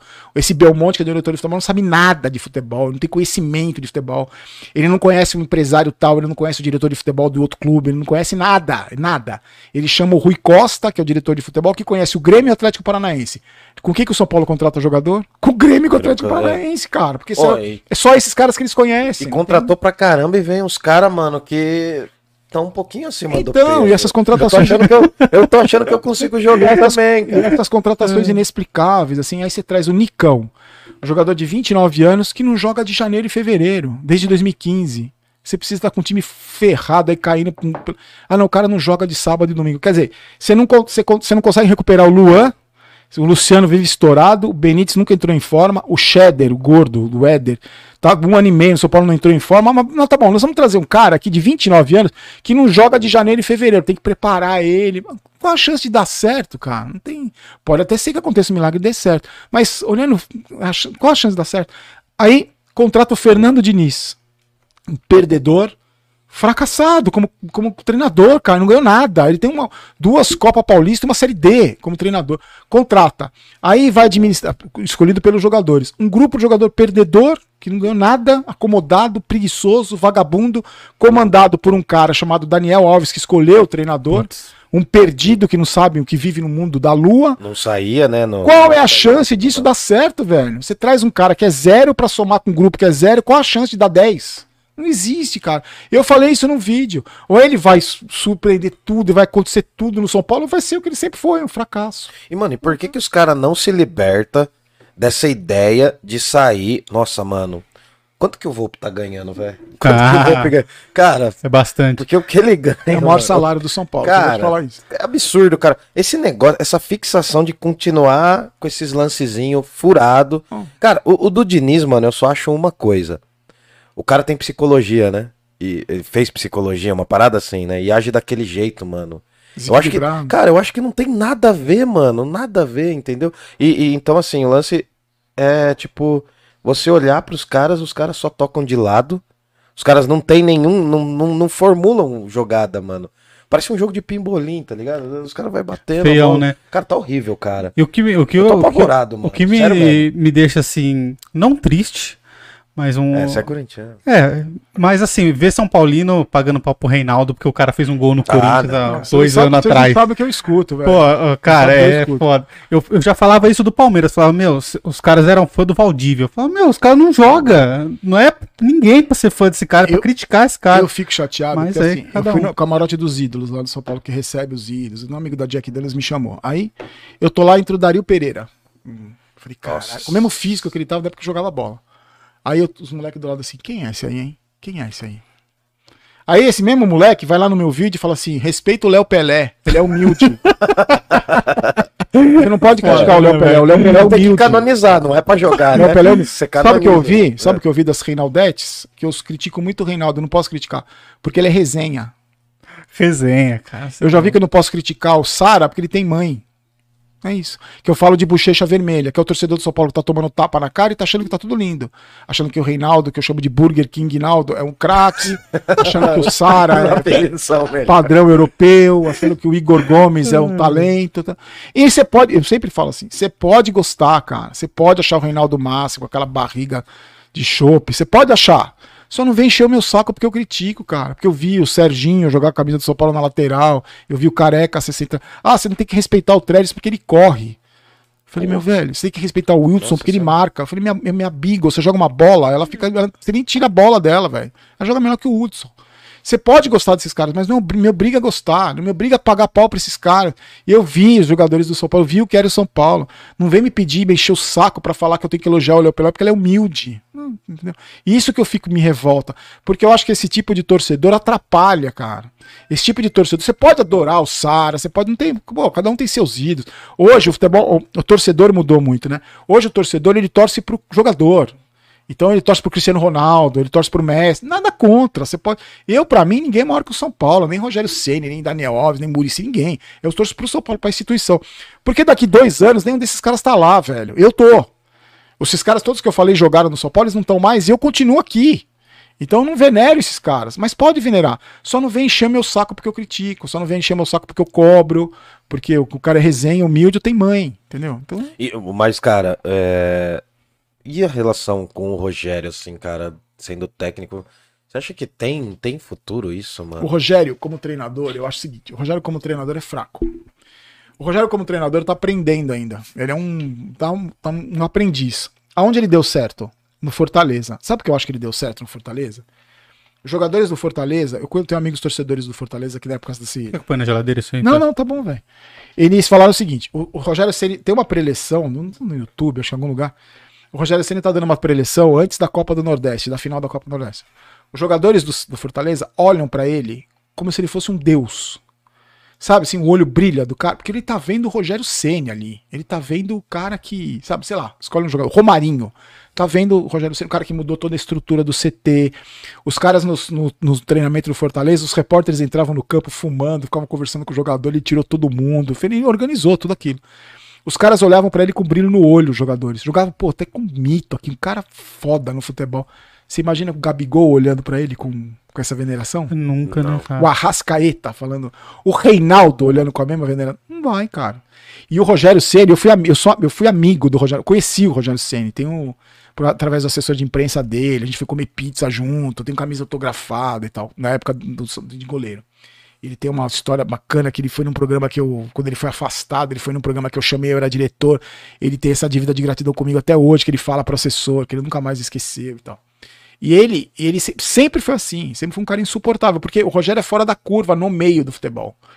No meio do futebol é só balada, é só cabelinho na régua. Assim, ele sempre foi um cara profissional extremo, chato pra cacete.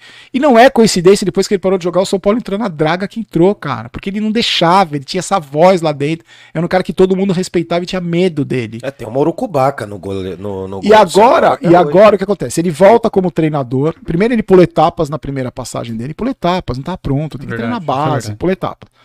E aí foi treinar o Fortaleza, que, né, que tem, foi pro Cruzeiro, foi dominado pelas cobras lá que queimaram ele em uma semana. Foi pro Flamengo, não consegue fazer o Flamengo jogar porque as relações humanas do Rogério Ceni são muito ruins, ele não sabe se relacionar. E como como líder e que eu mando nessa porra aqui, beleza? Beleza, mas como, como- agora como treinador, que ele tem que cativar o Reinaldo, tem que o, o Nestor não pode treinar a finalização que o empresário dele reclama É que ele tá. verdade, né? Nossa senhora. Então, o cara e- não treina final. E ele não sabe, ele não sabe fazer isso. Tanto que agora já estão os caras estão odiando ele. Porque no São Paulo não tem cobrança, cara. Esse pra mim é o principal problema do São Paulo. Não tem cobrança. Não é, o, o- o cara vem pro São Paulo ficar gordo. Sabe, assim, o cara tá, que nem esse Éder, aí tá fora de forma faz um ano e meio. Ninguém fala pro cara, ô, fecha a boca aí, malandro. Você tá ganhando 600 pau por mês. Não tem essa cobrança. O Volpe toma dois gols, dois, dois jogos, eliminado da Copa do Brasil e da Libertadores. Se fosse o Andrei Sanches, falava assim: amanhã vai ter mudança no vestiário. Na segunda-feira, meia dúzia embora. No São Paulo, o Belmonte dá uma entrevista falou: nós temos goleiro, tem crédito, tem. É, não tem cobrança, não tem. No São Paulo, tudo, cada um jogador faz o que quer. Não tem. O, jogador, o, o, São- o São Paulo foi campeão paulista com todos os méritos, porque trocou a direção e o técnico. Os caras deram gás foram campeões paulistas. Primeira entrevista do Crespo, que já foi, né? Porque sabe, entra no grupo, sabe. Os caras são, vão derrubar ele se ele não É agradar. ele- rápido, né? Os caras devem perceber Exato. rápido. Crespo ainda, com a Sim. história que tem no futebol. Aí vai dar em primeira entrevista coletiva dele antes do Campeonato Brasileiro. É, o São Paulo favorito, ganhou o estadual mais difícil do Brasil. Não, não. O São Paulo não é favorito. Nós outros vamos entrar pra brigar. Você imagina o Reinaldo com aquela pança de, de cadela prenha, aquela barriga, ouvindo o chefe dele falar, nós vamos entrar pra brigar. O cara fala, meu, eu vou aqui até o final do ano e que se dane. Quando eu tiver um jogo lá no Morumbi, eu corro pra torcida ficar meio me encher o saco, eu corro, acerto uns cruzamentos lá, eu vou levar aqui, ó. Olha o Reinaldo quanto Fortaleza. Não tô falando do Reinaldo porque é um exemplo muito típico. O Sara, Igor Gomes, olha esses caras, Lisieiro, não estão nem aí, cara. Esses caras não estão nem aí. E o Rogério Ceni tá aí. O Rogério Ceni, mesmo ainda como treinador fraco, que eu acho que ele é fraco, ele se incomoda. E aí surgiu hoje uma matéria que ele tá falando, ele chegou para um cara num treino, fala que é um jogador, e fala: "Você não acerta um fundamento, velho. Você não acerta um cruzamento, você não acerta um passe, você não acerta um chute no gol". E os mimadinhos ficaram bravos. Os mesmos que ficaram bravos quando o Dini chamou o Teixeira de perninha. Porque esses caras não têm cobrança. Nossa, ele tá falando da gente. Essa história do Nestor, eu fiquei sabendo lá de dentro. Eu tô apurando ainda, mas me contaram o seguinte: que o Crespo mandou ele treinar a finalização. Você já viu o Nestor chutando no gol? Sim, ele acerta uma bola já, no gol. Eu vi uma fina- um treino, um aquecimento de finalização do São Paulo, 34 chutes no aquecimento, 9 gols. O Nestor não acertou nenhuma bola no gol. É, você sabe que bate da barca do pênalti. Ele não acertou no gol, ele mandou tudo pra fora do estádio. O Crespo teria falado pra ele: treina fundamento, você não sabe chutar no gol. O empresário dele chegou pro Crespo e falou assim: você tá humilhando meu menino, não vai treinar fundamento. Vai fazer o quê? Mas essas relações ficaram cada vez mais indiretas, né, Barolo? Porque, imagina, você acha que com o Tele era essa coisa de. Sabe ah, o empresário vai vir falar sobre o que o cara. Mano, Sabe o Tele era funciona direto hoje? reto. Sabe como funciona hoje? Sim, É assim. como funciona? O Galo, o que o jogador falou, que ele da CBF, ele falou que assim, hoje, os caras da base são a salvação financeira do clube. O São Paulo, um patrocinador master do São Paulo é Cutia, não é Sport Bet, não porra nenhuma, é Cutia. Vende jogadores sal- salva da falência. O São Paulo é moldado pra isso. Por isso que coloca os moleques da base com 13 anos pra jogar, 16, pula etapa, que eles fizeram com o Brenner, porque tem que vender. Os incompetentes não conseguem outra forma de ganhar dinheiro, tem que ser vender no jogador. E aí o cara aparece lá na base, com isso no São Paulo e em outros clubes também, mas eu falo do São Paulo que é é assim, aparece com 14 anos. Ó, você é craque, hein? Aí o presidente, o, o, treinador chega pro presidente da base e fala assim: Ó, o menino é bom, hein? Esse menino vai ser a salvação da gente. Então, paparica aí. Aí o moleque com 13 anos já tem o tio cachaceiro que cuida da carreira, o cunhado bêbado, ou não sei o quê, que. Aí o moleque já se acha o Deus, já não fala com os amiguinhos é, da escola. Também, né? Aí cresce com isso, que não passa uma dificuldade na vida, não troca um pneu, não pega uma fila de banco. Aí depois tem estresse mental, não participa da etapa do Mundial, não vai não sei o que e tal. É assim. Aí o cara chega, na, no, no, tá na, na, no, no sub-20 ali, o treinador fala assim, chega pro presidente e fala assim, o presidente chega pro treinador e fala assim, ó, tá vendo o Chimbica lá? Ele é a nossa salvação. Nós vamos subir ele, pode subir, e nós vamos vender. E não fala nada para ele. Ele vai chegar atrasado, cabelinho na régua, não sabe chutar no gol, foda-se. Ele vai salvar a gente. O cara sobe pro profissional assim já com todo o staff atrás dele, o cabelinho na régua, o Instagram é só tatuagem, não sei o que, num treino não acerta um cruzamento.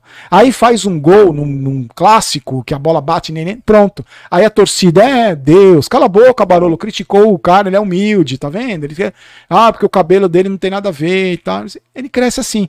E o São Paulo, por desespero, sobe todos esses caras. É mais ou menos sobe, é mais ou menos vem, vai salvar. Aí o Rogério Ceni da entrevista é, vai jogar na Europa, nosso motorzinho. E o cara acha que ele é craque. E não ganhou porra nenhuma, mas acha que é craque. A gente tá com um exemplo agora do Vitinho. O menino da, da Copa São Paulo, que não ganhou nada na carreira, não é nada na tá carreira. Fazendo jogo duro para renovar. Para renovar o contrato, cara. Porque o São Paulo virou uma portuguesa. Eu digo com todo respeito, porque assim, antigamente, a portuguesa, não é o São Paulo. Antigamente é, você queria jogar, você queria jogar, por exemplo, na portuguesa, porque aí você era visto e você ia para um outro clube, para São Paulo, para Palmeiras, para Europa. Né? Hoje jogar, o cara do São Paulo quer fazer isso, ele quer entrar para ser passar para passagem. Então o cara não quer renovar contrato, ele já quer sair, porque deve ter proposta, não sei do que. É isso, São Paulo virou isso, entendeu? Putz, e qual é a solução, Barolo? A solução é a seguinte: é o esquema cobrança, velho. Cobrança. Ó, moleque, você não é nada. Você não vai subir agora. Porque a gente está administrando bem o clube, então não está jogando dinheiro fora com contratação bosta. Você vai esperar seu momento. Eu conversei com o André Luiz numa live, um lateral que jogou na, na, com o Tele. Eu falei, André, vou fazer uma pergunta para você. Como é que era a sua época de base e que você subiu? Ele falou, e como é que é hoje? Como é que você vê hoje? Ele falou assim: olha, eu treinava com o Tele Santana. A gente toda quinta-feira ia pro Burumbi e fazia um jogo contra os caras, os titulares. A gente dava uma puta canseira neles, que a molecada corria, o cacete e tal. Aí o Tele chamava dois. Ó, essa semana você vai treinar com o profissional. Aí ele falou: quando me chamaram, os caras mais velhos, o time pintado, o Dinho, Nossa. não eram os craques, eram os cascudos. Sim, os, os caras que eram esculpidos a machado, não era os Nutelinha, eram os, os esculpidos a machado. Chamaram o André, ele falou assim: me chamaram e falou assim: ó, oh, moleque, é o seguinte. Você está subindo aqui, é o seguinte: você vai fazer todo o jogo, tudo aquilo que você faz na quinta-feira aqui com a gente, que isso dá um puta trabalho pra gente. Se você for bunda mole, se você ficar, eh, começar em frescurinha, se achar não sei o quê, a gente vai falar pro velho, que era o Tele Santana, a gente fala pro velho que você é um bosta, que você não serve, você vai voltar pra base amanhã. Então ele fala, Barolo, a gente chegava para jogar, meu, era a nossa chance, velho, era na nossa vida aquilo lá. Porque se não jogasse, o velho mandava a gente pra base e não voltava mais. Então, eu falei, hoje? E hoje, velho?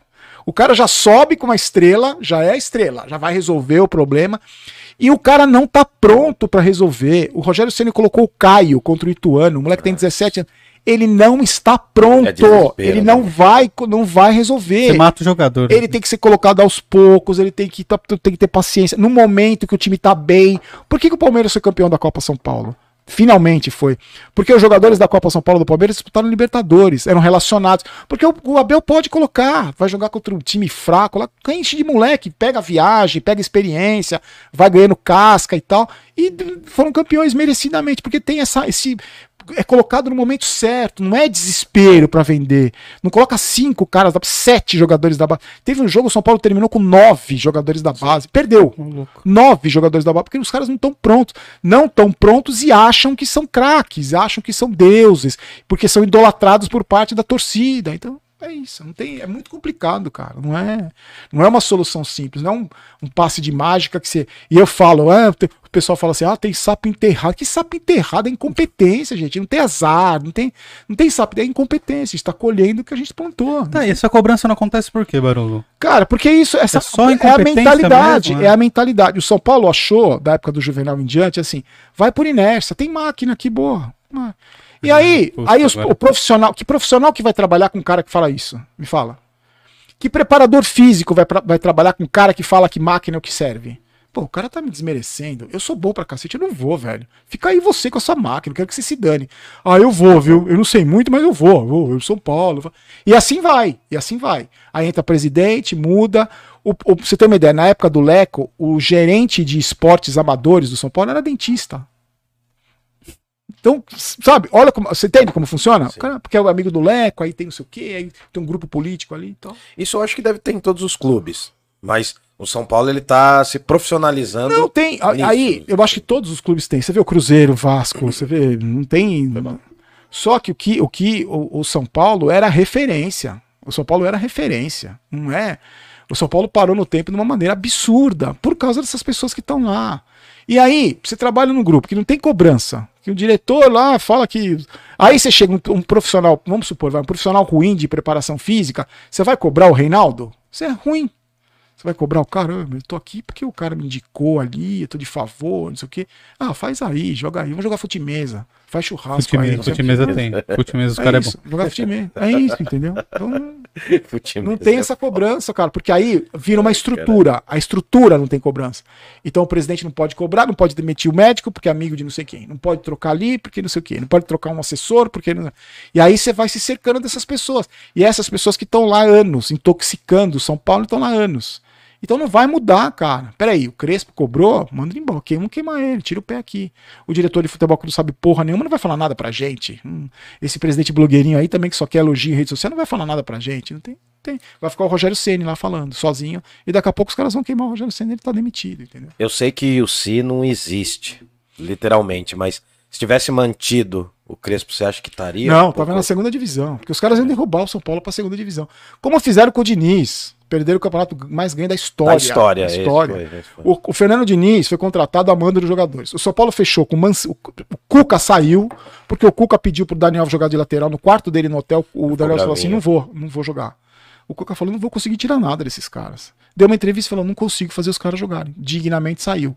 Depois só foi campeão de tudo. Só. Campeão do Verdade. Atlético, finalista com o Santos, aquele time horrível do Santos. Horrível que eu digo que não tinha dinheiro pra contratar, foi vice-campeão da Libertadores com o Cuca. Mas pro São Paulo ele é ruim. Pro São Paulo ele não servia. Aí, o São Paulo contratou, já tava o Mancini ali, o Mancini foi oficializado 4 horas da tarde.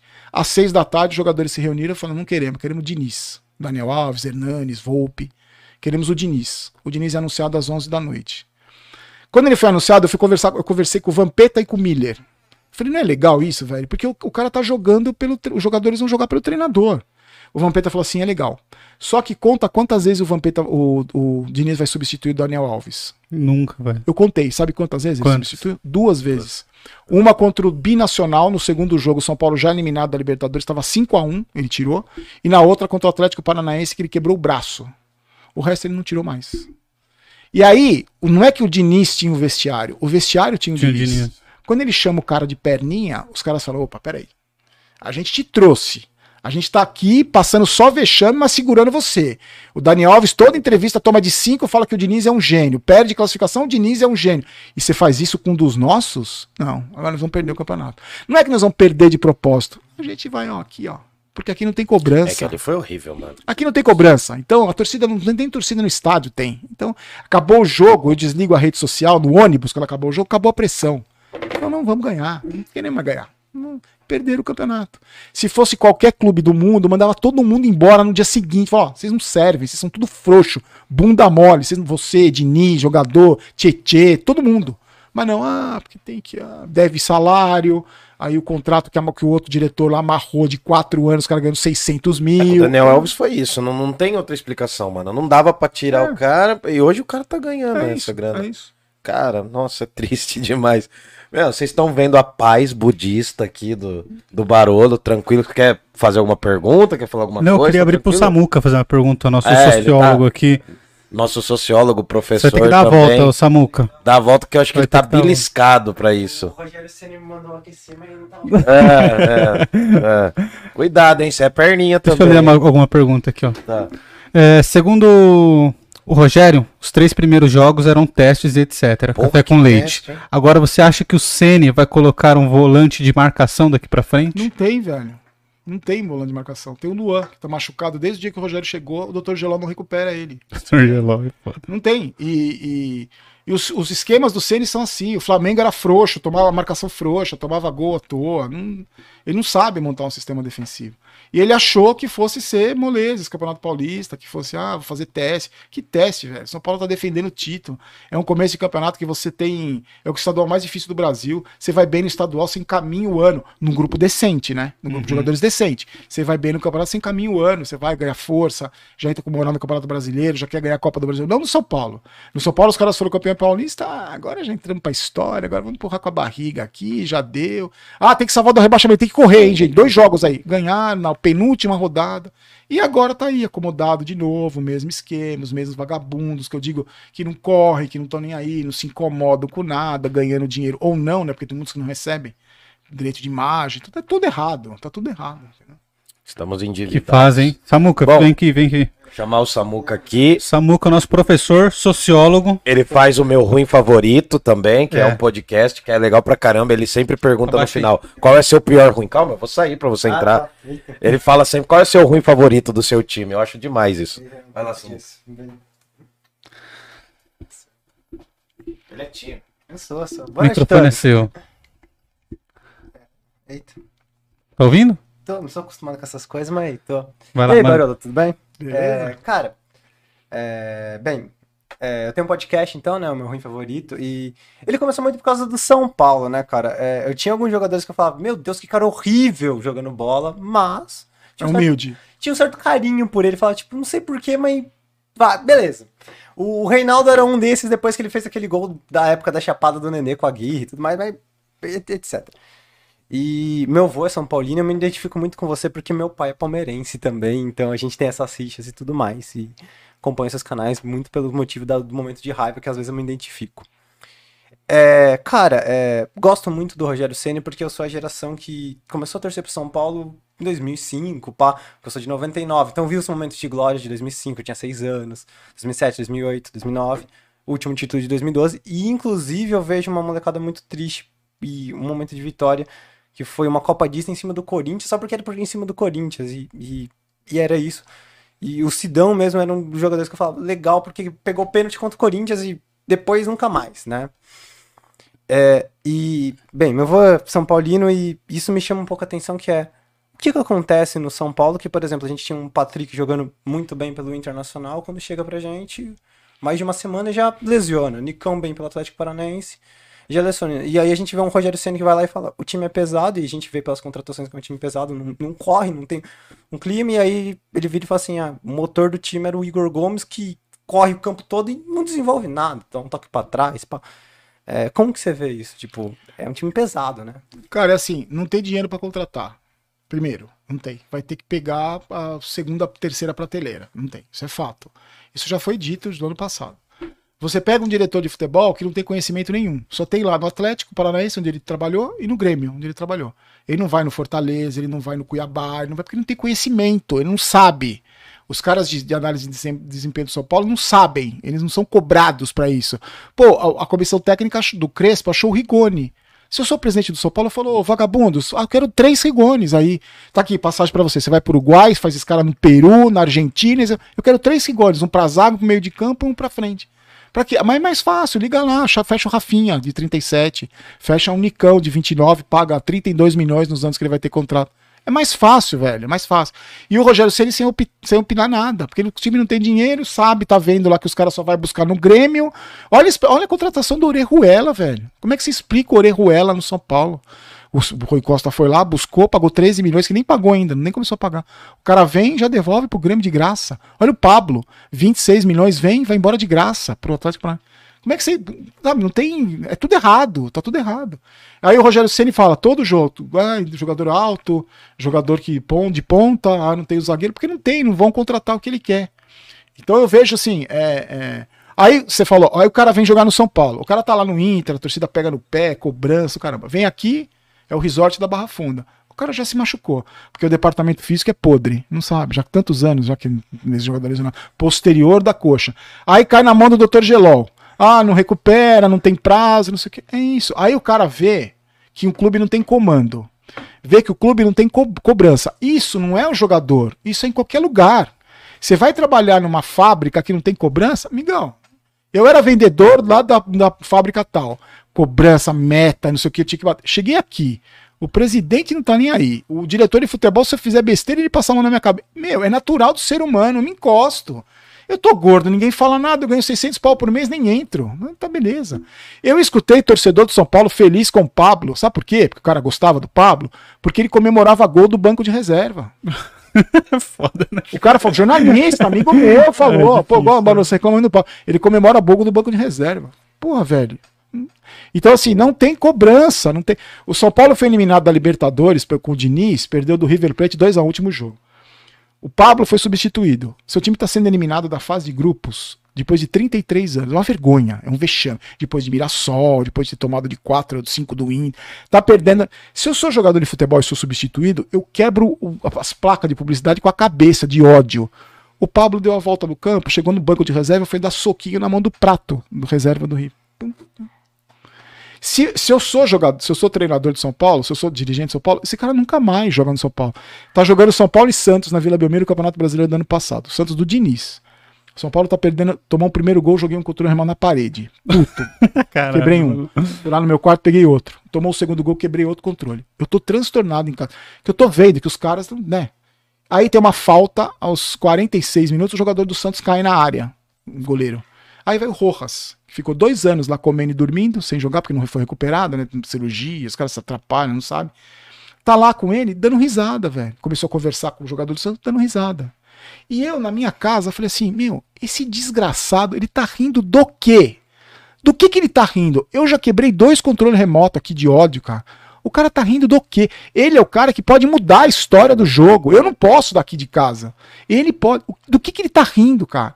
Se, se eu fosse treinador do São Paulo, eu esperava ele com uma cadeira no vestiário. Quando ele entrava, eu dava na cabeça dele, na nuca dele. E falava: Você nunca mais veste essa camisa, cara. Você tá rindo do quê? A gente são 20 milhões de palhaços, você tá rindo? Passou uma semana, o São Paulo foi jogar em Fortaleza. Ele volta no avião fazendo história, cantando. É, né, né, né, Aconteceu alguma coisa com ele? Ah, não vamos renovar o contrato. Ah, beleza. Depois de dois anos parado, não renovaram o contrato. É isso, entendeu? Então, no São Paulo o cara faz o que quer, ele pode fazer o que ele quiser, que não vai acontecer nada. E aí o, o cara é humilde, o cara tem mãe, o cara é resenha, o cara cumprimenta, sai comemorando no banco. É isso. Entendeu? Se você fosse jogador do São Paulo, a torcida ia te defender, Barão. Ia falar que você é inconformado. Ah, eu não ia, eu não ia durar um mês, não ia matar juiz. Eu, eu sou desequilibrado, não ia. E no São Paulo eu vejo assim. Desequilibrado. No São Paulo é assim, é assim, a sensação que eu tenho é assim: ganhou, beleza. Perdeu, beleza. Patou, beleza. Ganhou clássico, beleza. Então, os caras não se abalam, não tem, tem gana, não tem brilho, não tem vergonha na cara, assim, sabe? Porra, fomos eliminados da Libertadores, vamos ganhar essa porra de Copa do Brasil, vem aqui, né? Ah, Imagina o Reinaldo falando isso no vestiário. Vamos lá, é a Copa do Brasil, né? Não, vamos fazer a propaganda do cabelinho na cerveja aqui, né? Pô, me dá aí é, 500 pau, vamos fazer o cremosinho. É isso, entendeu? É difícil, hein, Barão? E não acontece nada, velho. Não acontece nada. Todos os vexames não acontece nada. Aí você pega o André Sanches, aquele louco lá do Corinthians. O Corinthians dá um vexame, ele dá, ele dá entrevista coletiva. Não é o jogador, né? Ele. Não, vai mudar. Pode ficar sossegado, vai mudar. Na segunda-feira ele afastou três. Olha a faxina que eles fizeram. Não estou dizendo que está certo, que ele contratou gastando dinheiro que não tem, essa conta vai chegar, mas eu estou falando postura. Por que, que o Corinthians ganha jogo na arena? Ah, porque a torcida apoia. O cacete é porque a torcida cobra. É, a torcida é pega no pé dos caras. Dá duas bolas para trás no pé do Cássio, com 0 a 0 Vê o que a torcida faz. Essa é a diferença. Aí o cara tem que correr, velho. O cara tem que. A torcida tá aqui, ó, na minha jugular. É isso. A torcida pressiona. A torcida do São Paulo contra o Flamengo tomou de 4 a 0 Eu não vi uma vaia, velho. Eu fiquei ali no vídeo, eu falei, ninguém vaiou. Porque a torcida do São Paulo se anestesiou, tá anestesiada de ver esses caras dando esses vexames. Eu escuto, o que me deixa mais triste, eu escuto essa molecada falar assim, Barulho, por que você fica tão nervoso? São Paulo é assim mesmo. Eu falo, não, é. velho, São Paulo não é isso, cara. São Paulo é isso mesmo, Reinaldo é São Paulo, a cara do São Paulo. Não, não é, velho, não é, entendeu? Isso que me revolta mais. Esses moleques não sabem o que é o São Paulo. Eu sei. Isso que me dói. Às vezes eu queria não ter conhecido isso. Pra mim, acho que doía menos. Mas eu conheço. Isso que me machuca, entendeu? Ô, mandaram aqui, ó. Os dois maiores símbolos da nossa torcida tricolor, o Barolo e o Samuquinha. Vamos, São Paulo Futebol Clube. Não sei como, mas vamos. Aí o Diego Arthur mandou aqui, ó. Se não tivesse vazado o áudio do Murici, você acha que ele teria saído? Então, cara, essa história do áudio vazado do Murici é muito boa. é muito né? bom, cara. Muito O bom. áudio vazado. Ele não fala mal de um jogador. Estranho, né? Fala O Muricy time- ainda, O time né? é uma merda, que não sei o quê. tá- Não fala mal de um jogador. Elogia a torcida. Ah, porque a torcida tá apoiando, não sei o quê. E vaza aquele, naquele momento. Não vazou porra nenhuma. Ele tá... E o Murici é, é- O Murici hoje. Tem um monte de bochecha que não gosta que eu fale isso, que fica defendendo o Murici. O Murici é aquele leão de circo, sabe? Que já foi o rei da savana, que há dias. Hoje ele tá lá. O cara dá uma chicotada, ele faz. "Uh, uh", É isso. Porque o Murici passou do lado do cobrador, do lado que afastava jogador. Agora ele é dirigente. É. Ele tem que vender o Nestor. Ele tem que vender. Ele elogiou o Vitor Bueno, que não põe o pé em dividida. Imagina o Vitor Bueno jogando com o Murici em 2006. Ele ia falar o Murici. O Vitor. Bueno é guerreiro de treino. É? Porque ele tem que vender o Vitor Bueno. Ele é outro cara. Ele tá em outra função. Que a gente nem sabe qual é. Eu não sei qual que o Murici faz lá. Diz que trabalha pra cacete. Tá trabalhando errado. Nesse áudio ele fala que trabalha pra cacete, né? Sabe o que ele tá fazendo? Ele tá pegando um tijolo, um caminhão de tijolo e entregando no endereço errado. Só isso que ele tá fazendo. Se ele trabalha muito, tá trabalhando errado, porque não tá dando resultado, entendeu? Uhum. É, e tem um vídeo muito legal do Murici na beira do campo, né? Dando um treinamento. Que ele tá xingando Deus e o mundo. Ele fala, "Oh, não então, esse faz cara- barulho perto do Kaká, que senão ele Esse acorda. cara não existe mais. Esse cara não existe mais. O torcedor de São Paulo acha que ele existe ainda. Ele não existe mais. Até porque ele não pode falar. Ele, tá, ele é dirigente hoje. Ele não vai chegar porque o Casares fala pra ele, não vai criticar o cara, ele tem que vender, ele, entendeu? Isso, Samuca, tem uma perguntinha aí? É, eu, eu acho que tem. Em questão ao Vitinho, cara, é, gosto de compartilhar uma mensagem do meu avô que, que eu acho que remete muito à questão da renovação do Vitinho. Você sempre fala que o São Paulo não é maior que ninguém. Em, na Copinha, São Paulo. Ninguém é maior que São Paulo. Ninguém é maior que São Paulo, é verdade. É, problemas de dislexia. Mas bem, é, no jogo da Copinha, São Paulo e Vasco. São Paulo vencendo de 3 a 0 e do nada um 3 a 2 e o Vitinho faz o 4 a 2 que é o gol que classificou o São Paulo na Copinha. E num breve momento de euforia, alegria, o Vitinho tira a camisa do São Paulo e comemora. E tem um breve momento que é a questão que meu avô coloca. É, eu nunca vi o Raí tirar a camisa do São Paulo. Eu acho que é um desrespeito com a instituição e com o manto que você veste. Você tirar a camisa e jogar a camisa do seu time no chão. É a camisa de quem te paga. É a camisa do seu, da sua empresa. É o seu trabalho usar aquele manto e você vai lá e tira no momento de momento que é pra aparecer o símbolo da camisa, é o momento da instituição. E aí ele fala: "Eu nunca vi o Raí fazer isso, eu nunca vi o Aloysio fazer isso, nunca vi nenhum jogador de São Paulo fazer isso. O Rogério Ceni nunca fez isso." Então, por que que ele faz? Porque ninguém vai falar nada. Por que que ele faz? Porque precisa renovar o contrato pra vender. Então deixa ele fazer. Pera aí, não vai falar nada. Deixa o menino lá fazer o que ele quer. É isso que eu tô falando, entendeu? E esses caras já crescem sem respeito nenhum. Esses caras já crescem sem nenhum respeito pela instituição. Já. Eu acho que todo cara tem direito. Ó, não quero, vocês querem me pagar isso, eu não quero, eu quero ir para outro clube. Beleza, você pode ir. Eu acho que você devia ser um pouco grato ao São Paulo, porque você tá aí porque é do São Paulo. Você tá aí desde cedo. Todo o apoio que você teve foi por causa do São Paulo. Mas você não quer, não quer ir embora, você vai.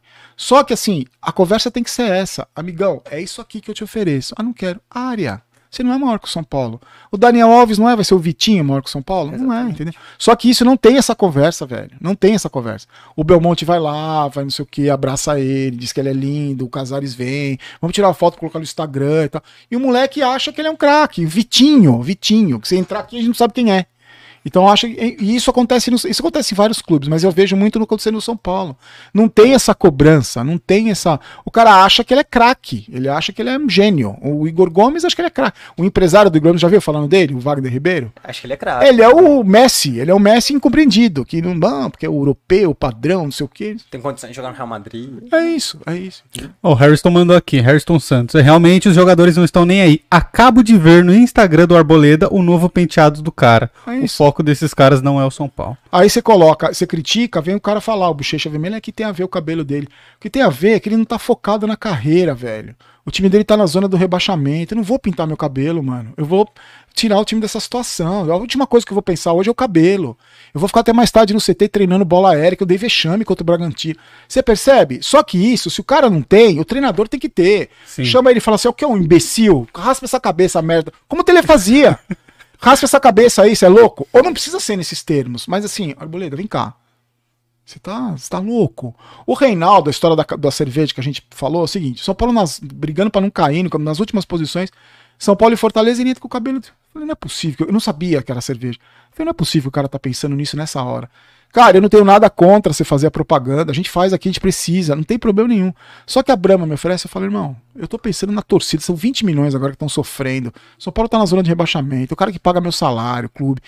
Eu quero fazer, mas vamos esperar um pouquinho mais. Pode fazer mais pra frente, eu quero fazer, mas não agora. Acho que é um desrespeito com a torcida. Eu tô focado na minha carreira também, porque eu quero dar a volta por cima, tô sendo muito criticado. Eu vou, então você pode dar uma segurada, irmão, não é o momento. E se ele não pensa assim, tem que ir lá o Murici falar, tem que o treinador falar, tem que o presidente falar. Tem... Não pode, cara. Não pode tudo no São Paulo, entendeu? E essa sensação que eu tenho que me... no São Paulo pode tudo eu vou fazer, não pega nada. Ninguém... Não tem cobrança. Tem parte da torcida acha lindo, acha que da hora, eu sou resenha e tal. É isso, entendeu? Pra encerrar, Samuca, mais É, alguma? Você acredita no projeto do Rogério Ceni? Ele falou que até o jogo contra o Bragantino era pré-temporada e vamos ver as mudanças ou as desculpas após isso. Eu não acredito, eu acredito que o Rogério Ceni, se ele fosse treinar um time, é, o time que tivesse vontade, eu quero vencer. Eu sou um, eu, tô aqui com esse cara que sabe muito de futebol. Você sabe que eu ouvi, só um parênteses, eu ouvi de um cara que tem um canal do Flamengo, que é muito amigo de jogadores do Flamengo. Os jogadores do Flamengo falaram assim pra ele: se o Rogério Ceni tivesse metade, porque o Rogério Ceni sabe muito de futebol, os treinos dele são, são absurdos. Se o Rogério Ceni tivesse metade do lado humano que o Renato Gaúcho tem, ele seria o melhor técnico do mundo. E se o Renato Gaúcho tivesse metade do conhecimento de futebol que o Rogério tem, o Renato seria o melhor treinador do mundo. Então você percebe onde está o erro aí. Eu acho que o Rogério Ceni precisa comandar um, é, é, comandar um time de cara com sangue no olho, cara que quer vencer, como ele foi o Fortaleza. Olha onde o Fortaleza tá. Ele precisa disso. No São Paulo, o Rogério Ceni nem se ele fosse o Renato Gaúcho e misturado, ele não conseguiria. Porque o ambiente é podre, ele não vai conseguir sozinho. É uma voz só. E num time desinteressado, num time preguiçoso, do time que não quer ser cobrado, num time que não tá nem aí. E ele tá. Por isso que eu não acredito no Rogério Ceni no São Paulo. Ele não dura até o Campeonato Brasileiro, eu acho. É só um palpite, não é uma torcida. É só um palpite. Eu gostaria, se o São Paulo tivesse 20 Rogério Cenes na diretoria, na comissão técnica, saía dessa crise em um ano. Saía. Não tem, só tem ele. E os caras todos vão tirá-lo de lá.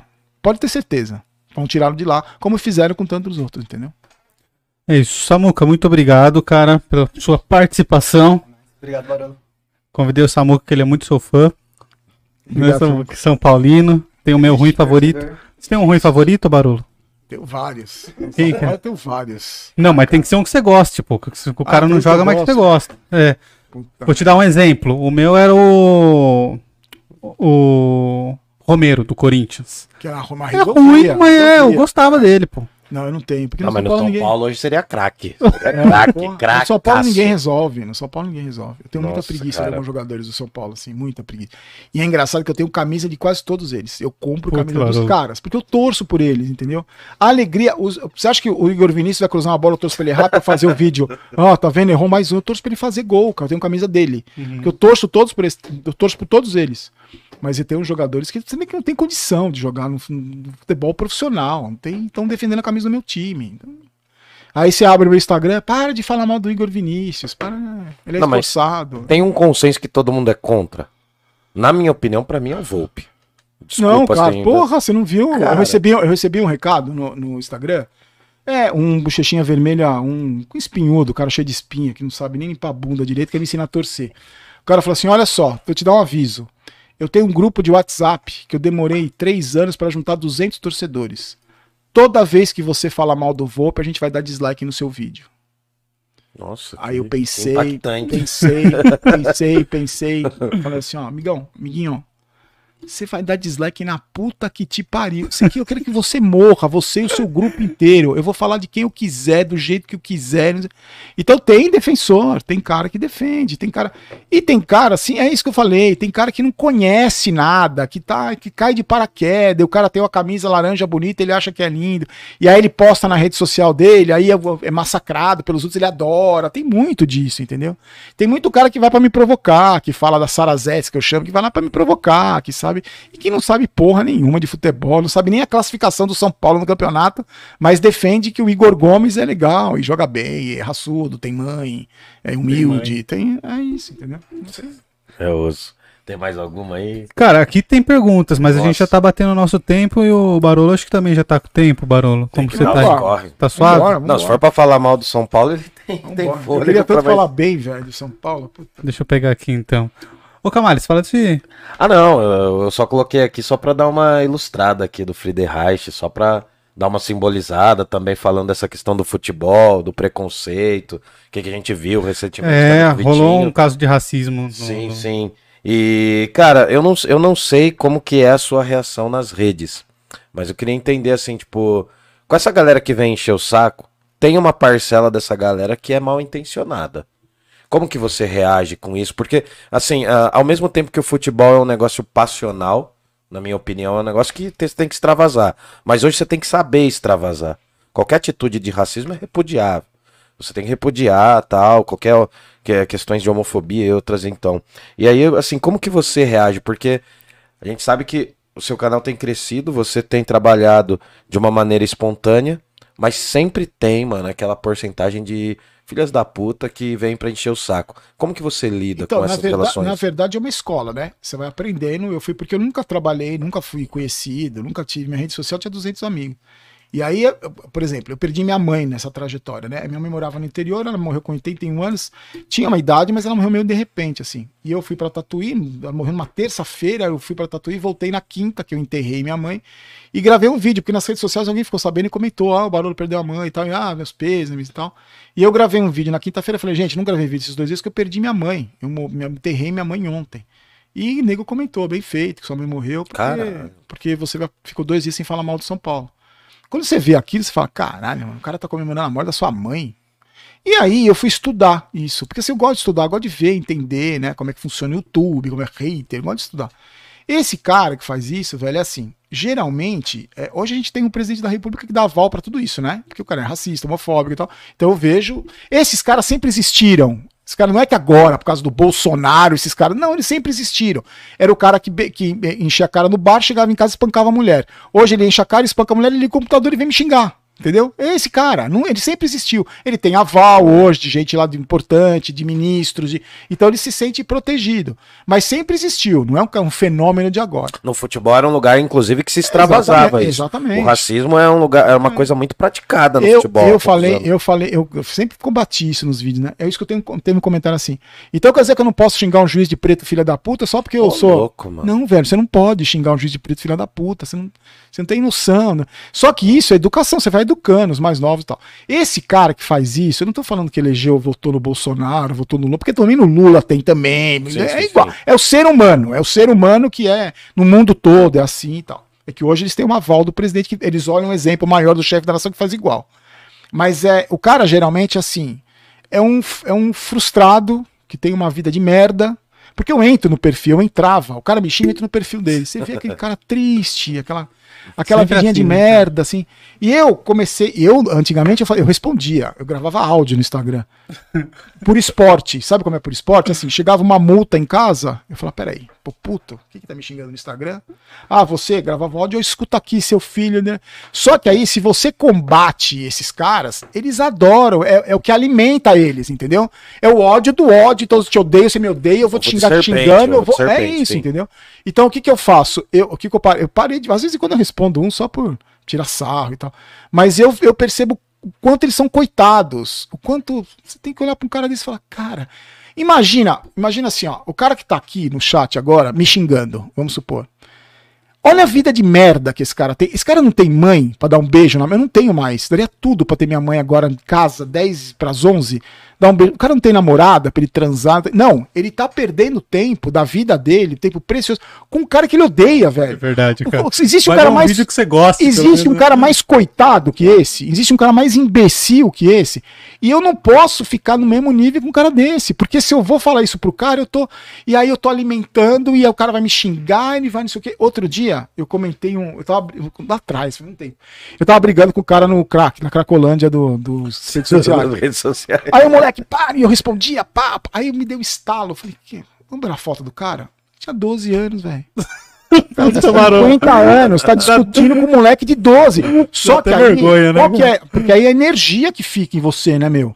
Esse cara é podre, com 12 anos o cara é moleque é podre. E ele tá te dando aquilo, você tá pegando e jogando de volta. Eu falei, caralho. E assim, tem tanta gente, 99, meus índices de, de, de like nos vídeos de 99%, 90%. Tem toda essa galera que eu vou dar bola pra esse imbecil. Porra, eu vou discutir, falar no Instagram com o cara que viu o vídeo, que o filhinho dele viu, manda um recado, um áudio. Eu vou dar atenção pra essas pessoas, entendeu? Me choca, não choca mais, cara, não choca mais. Outro dia o cara, o cara mandou pra mim que eu era imbecil, o cara não sei o quê, que era? Eu falei, cara, sua vida é uma merda, velho. Porque você tá aqui pagando pau pra um cara que você não gosta, velho. Você não tem mãe, você não tem uma namorada, um namorado, você não tem. Você tá aqui perdendo o seu tempo comigo, cara, com um cara que você odeia. Aí você quebra a perna dos. Aí eu- E às vezes o cara fala, nossa, você me respondeu, não acredito. Cara, o cara também quer isso. isso, que você responda. né? Mas na verdade eu acho o seguinte, eu, eu miro muito pelo meu exemplo, né?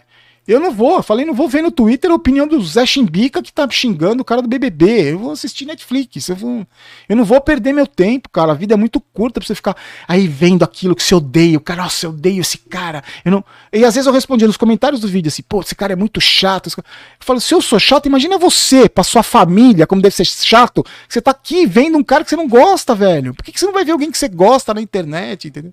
Não dá, né? É irracional, é, é lance, racional, né? é, é racional. Mas eu acho assim, muita gente me falou isso assim. O cara tá te vendo ali, cara, ele queria ser você, velho. É isso ele também. queria estar no Freud seu explica lugar. algumas é. coisas. Ele queria estar no seu lugar, ele queria estar falando do São Paulo, ele queria estar, ele queria ter o que, sabe? Ele queria estar ali, queria estar no Morumbi, ele queria estar no... Eu recentemente comecei a ganhar os, é, a ter acesso aos vídeos do Campeonato Paulista. É, eu vi, cara, eu ia perguntar isso. Federação, Sim, sim. a- é, dando moral pra, pra mídia social e tal. E a federação não é o São Paulo. Aí um cara escreveu assim: é, agora com um videozinho, né? Da... Já tá passando pano. Passando pano pra quem, Cara, mano? não tem Passando um pano pra vídeo seu que eu assisti que você passou pano pra Passando ninguém. pano pra quem, velho? Mas aí o cara tá puto porque meu canal tá crescendo, agora tem vídeo e tal. E o cara tá lá dentro, ele tá machucado, entendeu? Uhum. Então ele quer dar alguma coisa pra. E eu percebo, dá pra você perceber. Quando o cara tá fazendo isso justamente porque ele tá com ódio de você, que você tá, você tá lá no Murumbi, você tá gravando vídeo dentro do campo, assim, com aquecimento de goleiro. Ca- a jogou grande maioria. também, sim, sim. A grande maioria, ela adora. Pô, que legal, Barulho, que seu canal tá crescendo. Porque a, a grande maioria das pessoas é assim. É, é legal. Você, você vê seu, seu podcast por dia, eu vou ficar feliz, cara. Se eu vou, sabe? eu- Tomara. Eu vou, a gente tá contente de ver. Não, é, não vou ficar puto porque você tá fazendo sucesso. Peraí, vai tomar meu público. Não tem isso. A grande maioria é assim. E eu não posso dar bola pra esses caras, cara. Eu gosto de dar bola pra Júlia, pros caras, que menino que viu no shopping hoje. Que, entendeu? É muito mais legal, cara. tem? E faz um bem danado pra gente, né? Caramba, mano. Manda um salve Tá. pro tiozinho Barolo. Ele salva todos os dias a minha vida com São Paulo. Obrigado por criticar aquele time de perebas. O Fernando Ferrit mandou aqui o anelo. Tá vendo? É esse tipo de torcedor. Esse cara que eu tenho que responder, esse cara que tem que dar atenção, esse cara que tem que responder quando ele chama no Instagram. esse- É esse cara, não é o imbecil lá, o, o espinhudo que tá me xingando, porque não é, entendeu? O Fabrício, Cas- o Fabrício Eusébio mandou boa noite aqui pra gente. O Léo PB, PB mandou: tô vendendo uma Monark. Querem colocar de enfeite aí? Não, obrigado. É, não, estamos passando, estamos Você ficou passando. sabendo disso aí, Barão? Putz. Não, o melhor foi a justificativa que ele deu, você viu? Ah, ele tava é bêbado. É, tava, bêbado. É. E aí ele compara comunismo com nazismo, como se fossem a mesma coisa de lados A opostos. situação, tá, assim. a situação Pô, tá, cara. tá feia, cara. Você se reserva em relação ao lance da política, apesar de ter sido candidato. Não, cara, tal, mas, eu- eu mas como que é pra você, mano? Eu- Porque Não, eu, eu deixo muito claro a minha opinião. Porque é, eu apanho dos dois lados. Né? Natural. Sim. Quando eu fui candidato a vereador, eu apanhava dos dois lados. Eu fui candidato pelo partido do Arthur Duval, que é o cara que eu odeio. Odiava, né? Porque eu conheci pessoalmente e não odeio. Mas hoje não odeio, mas não compactuo com metade do que. Mais 80% do que ele pensa, eu não compactuo. Qual foi a convite? Você faz o que você quiser, Se quiser se desvincular do partido amanhã, você desvincula. Se você não quiser votar em mim, você não vota. Você não precisa postar uma foto com você, com eu e você na campanha. Você vai fazer do seu jeito, porque a gente quer cara verdadeiro igual você. Mas não Top. foi um transtorno pra você ou foi tranquilo? Não, Como é que cara, foi esse Pra mim, procedimento? velho, não tem qual é o. Não, não tem, porque assim. é, qual foi as. Por que, que eu aceitei? Porque ele me chamou no Instagram dia, eu detestava ele, detestava. Porque eu tenho. Você tem uma vertente mais da esquerda, porque eu sou jornalista, eu votei no Lula a vida inteira. Depois, né, a gente viu o que aconteceu. Sim. Não voto nunca mais. Não voto nunca mais. É, só que assim, você tem. E esse cara tem. Tudo que ele. Eu conheci o trabalho dele, porque eu, né, eu, eu- é minha obrigação. Mas é, eu discordava de tudo que ele falava. E ele foi conversar comigo, falou: quero conversar com você. E me falou tudo isso: a campanha é do seu jeito, você faz o que você quiser, você não precisa votar em mim. Você vai pelo partido, porque a gente tá se filiando ao partido para ser candidato. Não tem fundo eleitoral, que eu achei legal e tal. Eu falei assim: do jeito que eu quiser, posso te mandar merda? Pode. Eu falei: Eu te odeio, você sabe, né? Aí deu risada. Eu falei assim: Eu vejo seus vídeos, só que é o seguinte, velho. Eu vejo seus vídeos e algumas coisas que você fala me incomodam, cara. Porque assim, tem fundamento. Não é tudo. A grande maioria que você fala eu acho besteira. Mas algumas coisas. E eu falei, eu, por que, que eu vou aceitar? Minha menina falou, pelo amor de Deus, você quer se fuder, seu canal. Eu falei, "Né." eu tenho uma. Eu falei no começo aqui, né? Eu, eu gosto de participar das coisas. E eu não gosto do ser. Se eu tivesse, se- daqui 10 anos, se eu não tivesse, se eu tivesse aceitado ser candidato, se. Não, eu vou. E aí você colhe ônus e bônus. Você se fode e tem muita co- muita coisa boa. Só de eu ter saído da madrugada e ter mudado a minha vida, que começou com a campanha, já valeu a pena. Só que eu estudei São Paulo, fui ver. Eu sou suplente, eu posso entrar, se os caras saírem para candidato deputado federal, eu posso entrar. Aprendi sobre São Paulo, aprendi sobre política, aprendi sobre. E eu tenho uma visão, assim, política hoje, que você falou que eu misturo muito, porque a minha visão é muito clara. Muito clara. Tem lado bom no, no cara A, tem lado bom no cara B, tem lado coisa ruim no cara B, no cara A. Eu vou escolher o de cada. Escolho o meu candidato, sei o que, que tem um conhecimento, sei. E te- o, o caso do Arthur é muito simbólico. Tem muita coisa que ele fala que eu acho muito legal. E tem muita coisa que ele fala que eu acho absurdo.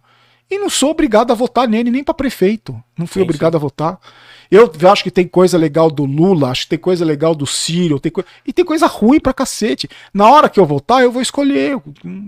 Ah, diz, enquanto o mundo tá discutindo, a Alemanha, a, a Angela Merkel saiu agora, quem entrou no lugar dela chamou a equipe dela e falou: vamos fazer um negócio junto aqui. Ah, mas é que tem uma noção de não, continuidade. então, mas é isso. estatismo, Mas é isso que eu tô sim, falando. sim, sim. E nós estamos discutindo direita e esquerda. Ah, Ah, mas- você é direita, você é esquerda. Você...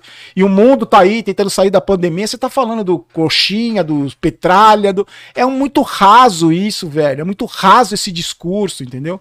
E eu fui candidato pelo simples motivo. A minha mina falou assim: você quer ir? É bom mesmo que você vá. Porque assim, você tira a bunda do sofá, né? Porque é fácil você ficar aqui atrás do microfone só criticando, falando. Vai lá. Põe, dá a cara a tapa aí, fala que é proposta, fui estudar, fazia, eu tinha uma um projeto de escola, é, esporte na escola, que era um negócio super legal, de final de semana, que as- toda a escola pública de São Paulo tem uma quadra de esporte, você sabia disso? Toda Sim, a sim, escola sim. pública tem. E tá, fica de final de semana fica fechado. Porque os moleques vão fumar, só pula o mundo pra fumar maconha. Não tem campeonato, não tem. O projeto era esse de fazer. Meu, só isso, só essa ideia de. E eu vou ter que trabalhar. Se, eu- se eu fosse eleito, eu ter que trabalhar. Então eu falei, eu quero participar. Ó, eu- a, a minha campanha era assim. Eu tô levantando a mão e falando assim, ó, eu tô afim de ajudar. Você quer votar em mim? Não, não, não. Tá bom. Você Não quer votar? Quero. Beleza, tamo junto. Eu vou trabalhar, porque eu sou assim. Se eu entrar, vai ser pra arrebentar. Eu vou. Mas, se não quiser, beleza. E pra mim foi ótimo. E dentro do São Paulo, você aspira a algum cargo? Você acha que mudaria a sua essência? Você tem interesse? Então, Como esse- que é isso? Porque assim, eu acho muito complexo isso. Porque assim, esses caras que estão lá, Que eu queria você pra presidente já, desculpa. esses caras que estão lá, se eu entrasse hoje lá, eu vou ser cúmplice, Sim. né? Porque eu não concordo. Eu não concordo com você. Eu não concordo com o presidente. eu Não concordo. Então vem cá, Barolo, você vai aqui. E eu vou poder fazer o quê lá? Vou poder, vou poder dar cadeirada no cara que deu risada quando tava perdendo?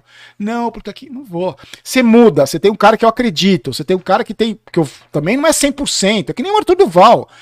Não é 100%, mas eu gosto das ideias, eu me identifico, eu posso até aceitar. Posso, não duvido que vai acontecer que os caras lá me odeiam com todas as forças. Não sei porquê. Pediram você pra treinar o Paulista de Jundiaí aqui no chat. Eu entro, eu entro, eu vou, eu vou. Falando sério, pediram que. Elizabeth pediu. Não, cara, mas assim, eu não tenho. Por que, que eu não tenho? Eu falo isso assim. Eu não sou um cara preparado. Eu nem, nem para ser vereador. Eu fui estudar. Hum. Eu fui me preparar. Não vou dizer pra você que se eu for eleito hoje, você é o melhor vereador do mundo. Mas porque, né? Porque eu não tive, não tenho carreira política. Eu não posso ser dirigente de futebol agora. Como é que eu vou ser treinador de futebol? Como é que eu ter cargo? Eu não tô preparado. Eu vou ser um louco lá dando cadeirada em todo mundo. Não é? Não vai resolver absolutamente nada, entendeu? Se um dia eu assumir qualquer projeto ou um podcast, eu vou ter que me preparar, porque eu também não sei fazer o que vocês fazem. Diferente da. A gente não sabe fazer também. eu aprendendo, aprendendo como eu fiz com o canal. Mas se eu quiser um desafio novo, eu vou porque que é interessante pra mim, eu vou ter que me preparar. Não é ah, um negócio importante que vai mudar minha vida, eu vou ter que me preparar. Então eu não tenho aspiração. E aliás, assim, eu tenho um defeito que uns acham que é defeito, eu acho que é uma puta qualidade. Eu não planejo nada, velho. Na, ah, o que, que você espera? Nada. Espero estar vivo, feliz daqui 10 anos, 5 anos, um pouco mais magro e só. Não tenho aspiração nenhuma. Deixa aí acontecer. A vida vai me levando. Não falo nunca vou fazer isso, nunca. Não sei, cara, como é que vai ser amanhã, entendeu? Matheus Duarte mandou aqui, ó. Fala pro Barolo ver os comentários da última foto de hoje do Crespo. Torcida toda querendo ele. É, vai morrer, vai se voltar o Crespo queimado em uma semana. Como é, que foi? verdade. Me Perguntaram aqui também, ó. Se o Rogério cair, quem você traria? Então, essa é sempre a pergunta que fazem. Ah, te- trocar treinador não resolve. Não, não resolve. Só que o São Paulo só contrata técnico ruim, cara. Fala um treinador que o São Paulo demitiu e que tá fazendo um trabalho bom. Nenhum, nenhum tá fazendo, nenhum. O Diniz nem empregado tá, o Crespo Sim. também não tá. Onde tá os caras? Onde tá o Nossa, eu meio achava, franco? Onde achava tá... aquele Osório muito ruim. Então, onde cara, estão esses caras? E o Osório São Paulo nem mandou embora, né? São É. Paulo saiu, Balsa e ele. Nossa, cara. Não, eu acho que não tem, não tem. Não é simplesmente troca um nome. Você tem que ter respaldo. Você tem que ter. Se você traz um cara bom que vai cobrar esses vagabundos, ele é queimado em um mês. Não, não adianta, não é. Por isso que eu falo que em determinados momentos trocar o técnico não é o problema. É que o Rogério é fraco como treinador, eu acho. Ainda é fraco para treinar esse time. Mas se o Renato Gaúcho, você acha que vem para. O Jorge Jesus, se o São Paulo traz o Jorge Jesus, em uma semana eles jogam ele da arquibancada, lá embaixo. Porque imagina, o cara cobrou, cobrava o Gabrigol, enchia o saco de todo mundo. E os caras adoravam ele. Porque o jogador, ele gosta de ser cobrado, velho. Ele gosta de ser cobrado. Todo mundo na sua profissão que quer crescer gosta de ser cobrado. Se você chega um cara que te respeita, que sabe, que conhece, você vai falar, pô, por que, eu não vou obedecer você? Você me conhece, você conhece, você manja pra caramba, você tá mostrando pra mim isso aqui. Quando todo mundo é cobrado igual também. né? Isso é Exatamente. importante. Quando você tá num ambiente que tem cobrança, um ambiente que todo mundo quer crescer. Quando você tá num ambiente que só tem vagabundo incompetente, velho. Nossa, o cara ganha uma puta grana, velho. Eu sou cobrado e ganho um por- 0,1% dos caras. Essa- essa eu queria é ganhar o que o Volpe ganha dando aula, mano. É. Pô, eu, fa- eu dando aula, eu sou melhor do que o Volpe no goleiro, velho. Pô, eu Mas essa é a teoria do mais. meu pai. Meu pai fala assim: se eu fico a semana inteira me preparando pra fazer uma coisa no meu trabalho, eu chego lá e erro duas vezes Pô, e é seguida, repetição, eu sou mandado embora. É Acabou. Eu- todo mundo é assim. Se Não, você vai eu- no seu eu trabalho e acho- erra, eu você é acho mandado muito- embora. Eu acho muito engraçado quando alguém fala assim, ah, você é muito resultadista. Irmão, na vida é resultado. Futebol velho. é resultado, Na velho. vida é resultado. Porque 80% de posse você, de bola. você é o faz gol? vendedor daquela empresa que tem o cabelo mais bonito, perfumado, o sapato mais novo, o cara que não fuma, não bebe e não vende. Não adianta porra nenhuma você ser o. Não adianta, você não vendeu, você não dá resultado. E no São Paulo não tem essa mentalidade, né? Você não dá resultado. O, o Volpe falhou contra o, o Guarani. contra- No outro jogo o Jandrei jogou, pegou pênalti, no outro jogo jogou o Volpe. Jogou o Volpe, é. Hum. Qual é o estímulo que eu tenho? Porra, eu jogo bem, sou tirado do time. Hum. Ah, é rodízio, vamos dar uma chance pro Volpe. Deram três anos de chance pro Volpe, velho. Então tem que precisa de chance pra quê? É foda. Obrigado, tiozinho, por criticar o meu São Paulo e tentar devolver ele a nós. Gratidão eterna, vamos tricolor. O Tá vendo? Muita gente se Fernando identifica com o que eu falo. Tem os bochecha vermelha, mas a grande maioria não aceita, cara. A grande maioria viu o São Paulo, sabe o tamanho do São Paulo, sabe que o São Paulo não é isso, entendeu? Não que eu goste dessa situação, mas esse purgatório era necessário também pra gente ver ah, a situação que tava o time, porque durante muito tempo a galera ficou acreditando, sabe? Agora vai, agora vai. Ficava, sabe, naquele tiro curto assim, daí, meu. Ah, não é. Cara, Vai azar. Até mandaram aqui, ó. 2017, meu Deus, É o jogo que não acabou contra o Tigre, essas É. bobagens. cara. entendeu? É, por favor, pergunte ao Barolo se ele sabe de notícias internas do São Paulo sobre a aceitação do elenco com o trabalho do Ceni. Então, o elenco tá rachado mesmo? Eu gravei um vídeo hoje falando sobre isso, assiste É. lá. Falando exatamente sobre isso. Barolo, você não acha que o São Paulo com o Rogério está sem, sem sistema? Maluco, tipo kamikaze, sem marcação, sem fechar chutes, time muito fraco na marcação e defesa. É time. São Paulo tinha defesa É boa, o né? jeito do Rogério Ceni jogar. O São Paulo não tá tão desprotegido assim desde a época do Diniz, mas é o jeito do Rogério. Aí você tem o único jogador de marcação, que é o Luan, que tá machucado e não volta nunca. É, e o Miranda também não dá mais. em fim de Ah, carreira, já nossa. tá. é. cara o Arboleda, o. Arboleda com cabelinho novo aí, né? É, É isso. bombando no Instagram. Você percebe como é? Aí o Ah, Sam, mas eu sou chato, eu cobro o cabelo da. Eu sou chato. É. aí mandaram aqui, caralho, que foda, rapaziada, levaram o barulho no O podcast. barulho é coisa do do Casimiro. Casimiro. Na verdade é coisa da rádio do Neto, que eu fui lá uma vez e alguém brincou. E alguém comentou. É, Mas sabe do que te chamaram no nosso Instagram? De baralho. Não, me chama todo tipo de coisa você tem, você não tem ideia. E- Virou uma piada isso também. É. não tô nem aí, acho que não tô É o prédio mais famoso, um dos prédios mais Mas você famosos acha que a galera Argentina, fala o Barão. pra, pra, pra te irritar? Assim, porque eu acho porque assim, carinhoso o não, negócio. porque assim, eu, eu sempre, eu, eu, desde o primeiro meme que eu virei lá atrás, eu sou figurinha, louco. E eu já percebi, cara, assim, eu, eu, eu sabia que tinha esse risco. Eu não quero que me levem a sério. Eu não levo, nem levo a sério. Vai, Eu o cara acho me assiste vai levar a sério. E eu dou risada também, cara, junto. e assim, qual é o problema de me chamarem de barulho, velho? Qual é o problema? Então. O que isso vai afetar no. Ah, uma brincadeira lá, ah, é barulho. O Casé, o Casimiro só me chama de barulho. É, barulho, barulho. Aí ele fez um vídeo e falou assim: é, Pô, eu acho que o barulho me odeia. Porque falaram, começaram a falar, o Casimiro comenta seus vídeos. Eu fui lá ver. E o cara brinca, o cara, gente boa, não me desrespeita, não dá, dá risada, né? Porque eu sou louco, dá risada. E aí eu viro meme. Não, é, é o que eu sou. É, porque assim, você vai brigar com alguém que fala aquilo que você é? Não. Se o cara fala uma coisa que eu não, que eu não sou, eu já não vou esquentar a é. cabeça, né? Eu não sou, você pode falar o que você quiser. Ah, eu sou palmeirense. Não, não sou palmeirense. Você pode me chamar de palmeirense até amanhã. Não vai me afetar. Se você fala uma coisa que eu sou, vai me afetar menos ainda. Mas eu sou assim mesmo. E aí eu mandei um recado pra ele no Instagram. Falei, porra, ele, porque ele gravou um vídeo e falou, ah, o barulho me odeia, deve me odiar. Eu falei, odeia, velho. Eu gosto de você, pô, não tem nada a ver, você é uma coisa cara bacana. Ele leu numa live, ah, o barulho, pô, fiquei emocionado, o barulho. E o cara virou meu parceiro de internet, assim, vive falando de mim. Você vê, comentou o jogo do Neto. Aí nem o que eu falei dele no Flow, ele também comentou. Tinha que reunir eles dois e o cara da Gimo lá, o do, o Do Grêmio? gaúcho lá, como que é o Farid? Farid. Eu trabalhei com o Farid no Sul. céu. Você trabalhou com ele lá? Com ele. Mas ele era um cara sempre foi assim. Calma, Farid. falou, Nossa, Sempre foi mano. assim. E aí, três, cara. então, e aí o eu- Neto, e o Neto. E aí o cara, fala, o cara faz isso, é assim, pô, que coisa mais legal, cara. Eu traí um público que ninguém me conhecia, os caras vão lá. falam, "Eu vim Aumentou muito Casimiro." quando ele falou? Eu não tenho essa noção também, velho. Mas acho que muita gente fala, ah, eu vim pelo Casimiro, eu vim pelo Casimiro. E aí eu vou ficar com raiva do cara porque ele brinca comigo. Teve cara que ele brincou, que ele fez, Ele os caras tiraram do ar. É, caras- Mas é cada um também. Eu não me levo a sério, cara. Eu sou um cara, seja um cara que cospe, que faz toda a atrocidade que eu falo, vai me levar. a- Não, você tem que me levar a sério. Não me chama de barulho, porque, pô, não tem sentido. Não, É. isso. Ah, Buenas. O Harrison mandou aqui, ó. Barolo, estarei sabadão lá na loja do São Paulo, Alpha Shop, Estarei lá, estarei lá. para ver o lançamento da camisa e tentar tirar uma foto com você. Estaremos lá. A Adidas vai me mandar a camisa na sexta-feira. Eu vou gostar em primeira mão. Isso não é se divertir com o São Paulo, cara? Porra, cara, Porra, eu queria é? que Só rolasse queria que isso. ganhasse, cara. É, cara, Só mas isso. assim, eu também me divirto pra cara. Se ganhar, é. Porra. Olá, Amanhã pessoal. lá. Olá, pessoal, boa noite. Barolo, o que você acha da diretoria do São Paulo?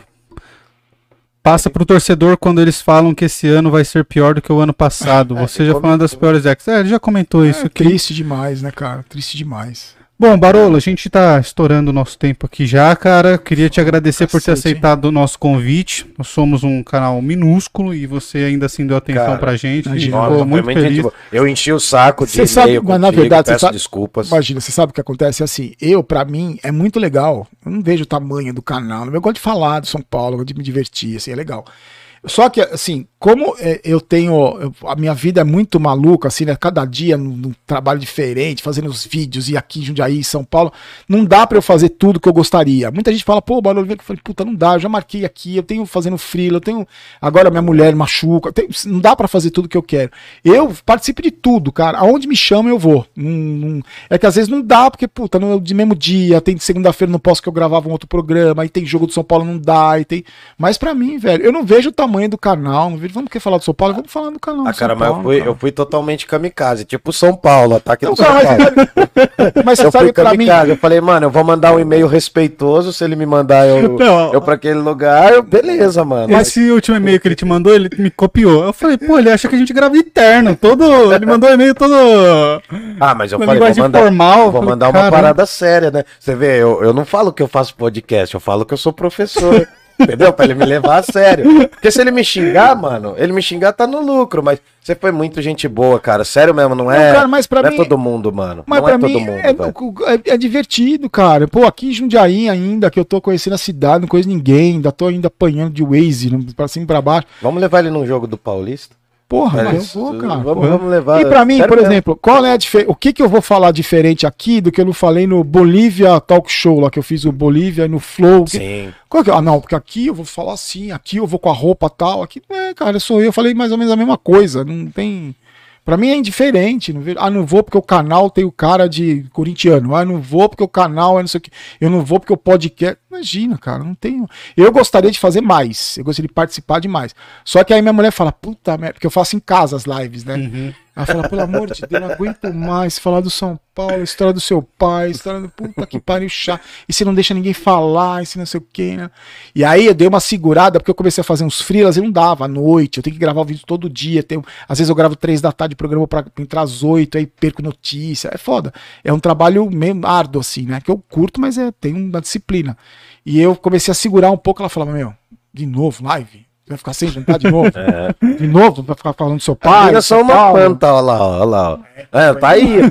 Pra tá aí. aguentar. A, a, vê se as nossas desistiu já. As nossas É. desistiu. Então, falou, não, hoje ela deixa. falou assim pra mim: você vai lá, que hora você volta? Eu falei, ah, umas 10. Vai falar, ah, volta, ela já sabe, entendeu? Então, mas ela já sabe que amanhã eu sou 4 horas, eu vou no São Paulo, volto uma hora da manhã, vou no- aí no sábado vou na São Paulo Mania, fala. Só que assim, ela quer ir comigo, ela vai, ela, quando ela pode, ela vai, ela vai, porque ela sempre sabe que eu curto, é um negócio que não tem. Não tem. Qual é o problema de fazer isso, né? Eu falei, você queria que eu ficasse lá de madrugada, mal-humorado, puto da vida, xingando todo mundo, com raiva no trânsito. Com... Eu falei, não, tá bom, você tá. Vai, vai, vai, só vai. Só gasta dinheiro com camisa do São Paulo, tá bom. né? Cara, você contando a história que você comprou o ingresso pra ir jogar lá, rachei Nossa, o bico. cara, puta. Olha isso, cara. Tem coisa que. Eu durmo todo dia, eu penso naquilo. Todo dia eu penso naquilo. Porque eu mandei fazer uma caixa. Sim. Tá lá no cenário, com a chuteira que eu joguei lá. Aí eu fico olhando aquilo e falo, caralho, eu joguei. E você não sabe o que eu fiz, né? Eu joguei no gol o primeiro jogo. Puta, eu jogava do gol desde que eu tinha, desde que eu tinha 8 anos. Ah, fiz feio. Mas e eu joguei na linha no dia seguinte. A primeira bola que eu peguei, eu dei uma entregada no pé do cara, o cara fez o gol por cobertura. Aí os caras naquele cara, xinga o Lisieiro agora, mano.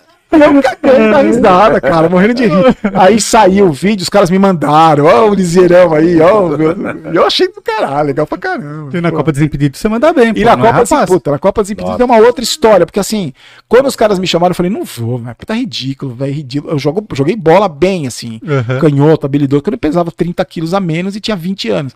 Depois eu tenho pino no rosto, comprei um ligamento, quebrei a cara, quebrei braço, quebrei tudo. E eu não jogo mais bola, eu fui jogar tênis porque eu não tenho contato, que eu me fodo. E os caras falaram, Barolo, vem aí, só pra brincar e tal. Só pra... Eu falei, eu vou, cara. Puta. Certeza que eu vou virar meme, certeza que vão me zoar, certeza. Eu falei, nossa, eu tô muito preocupado mesmo. Conheci os puta cara bacana, o Fred, o Chikungunya, os moleques caras são... devem ser muito legal. Cara, mas os caras são muito. E eu sabia que eu ia virar meme. Eu levei meu enteado de 13 anos, que é fãzaço desses caras.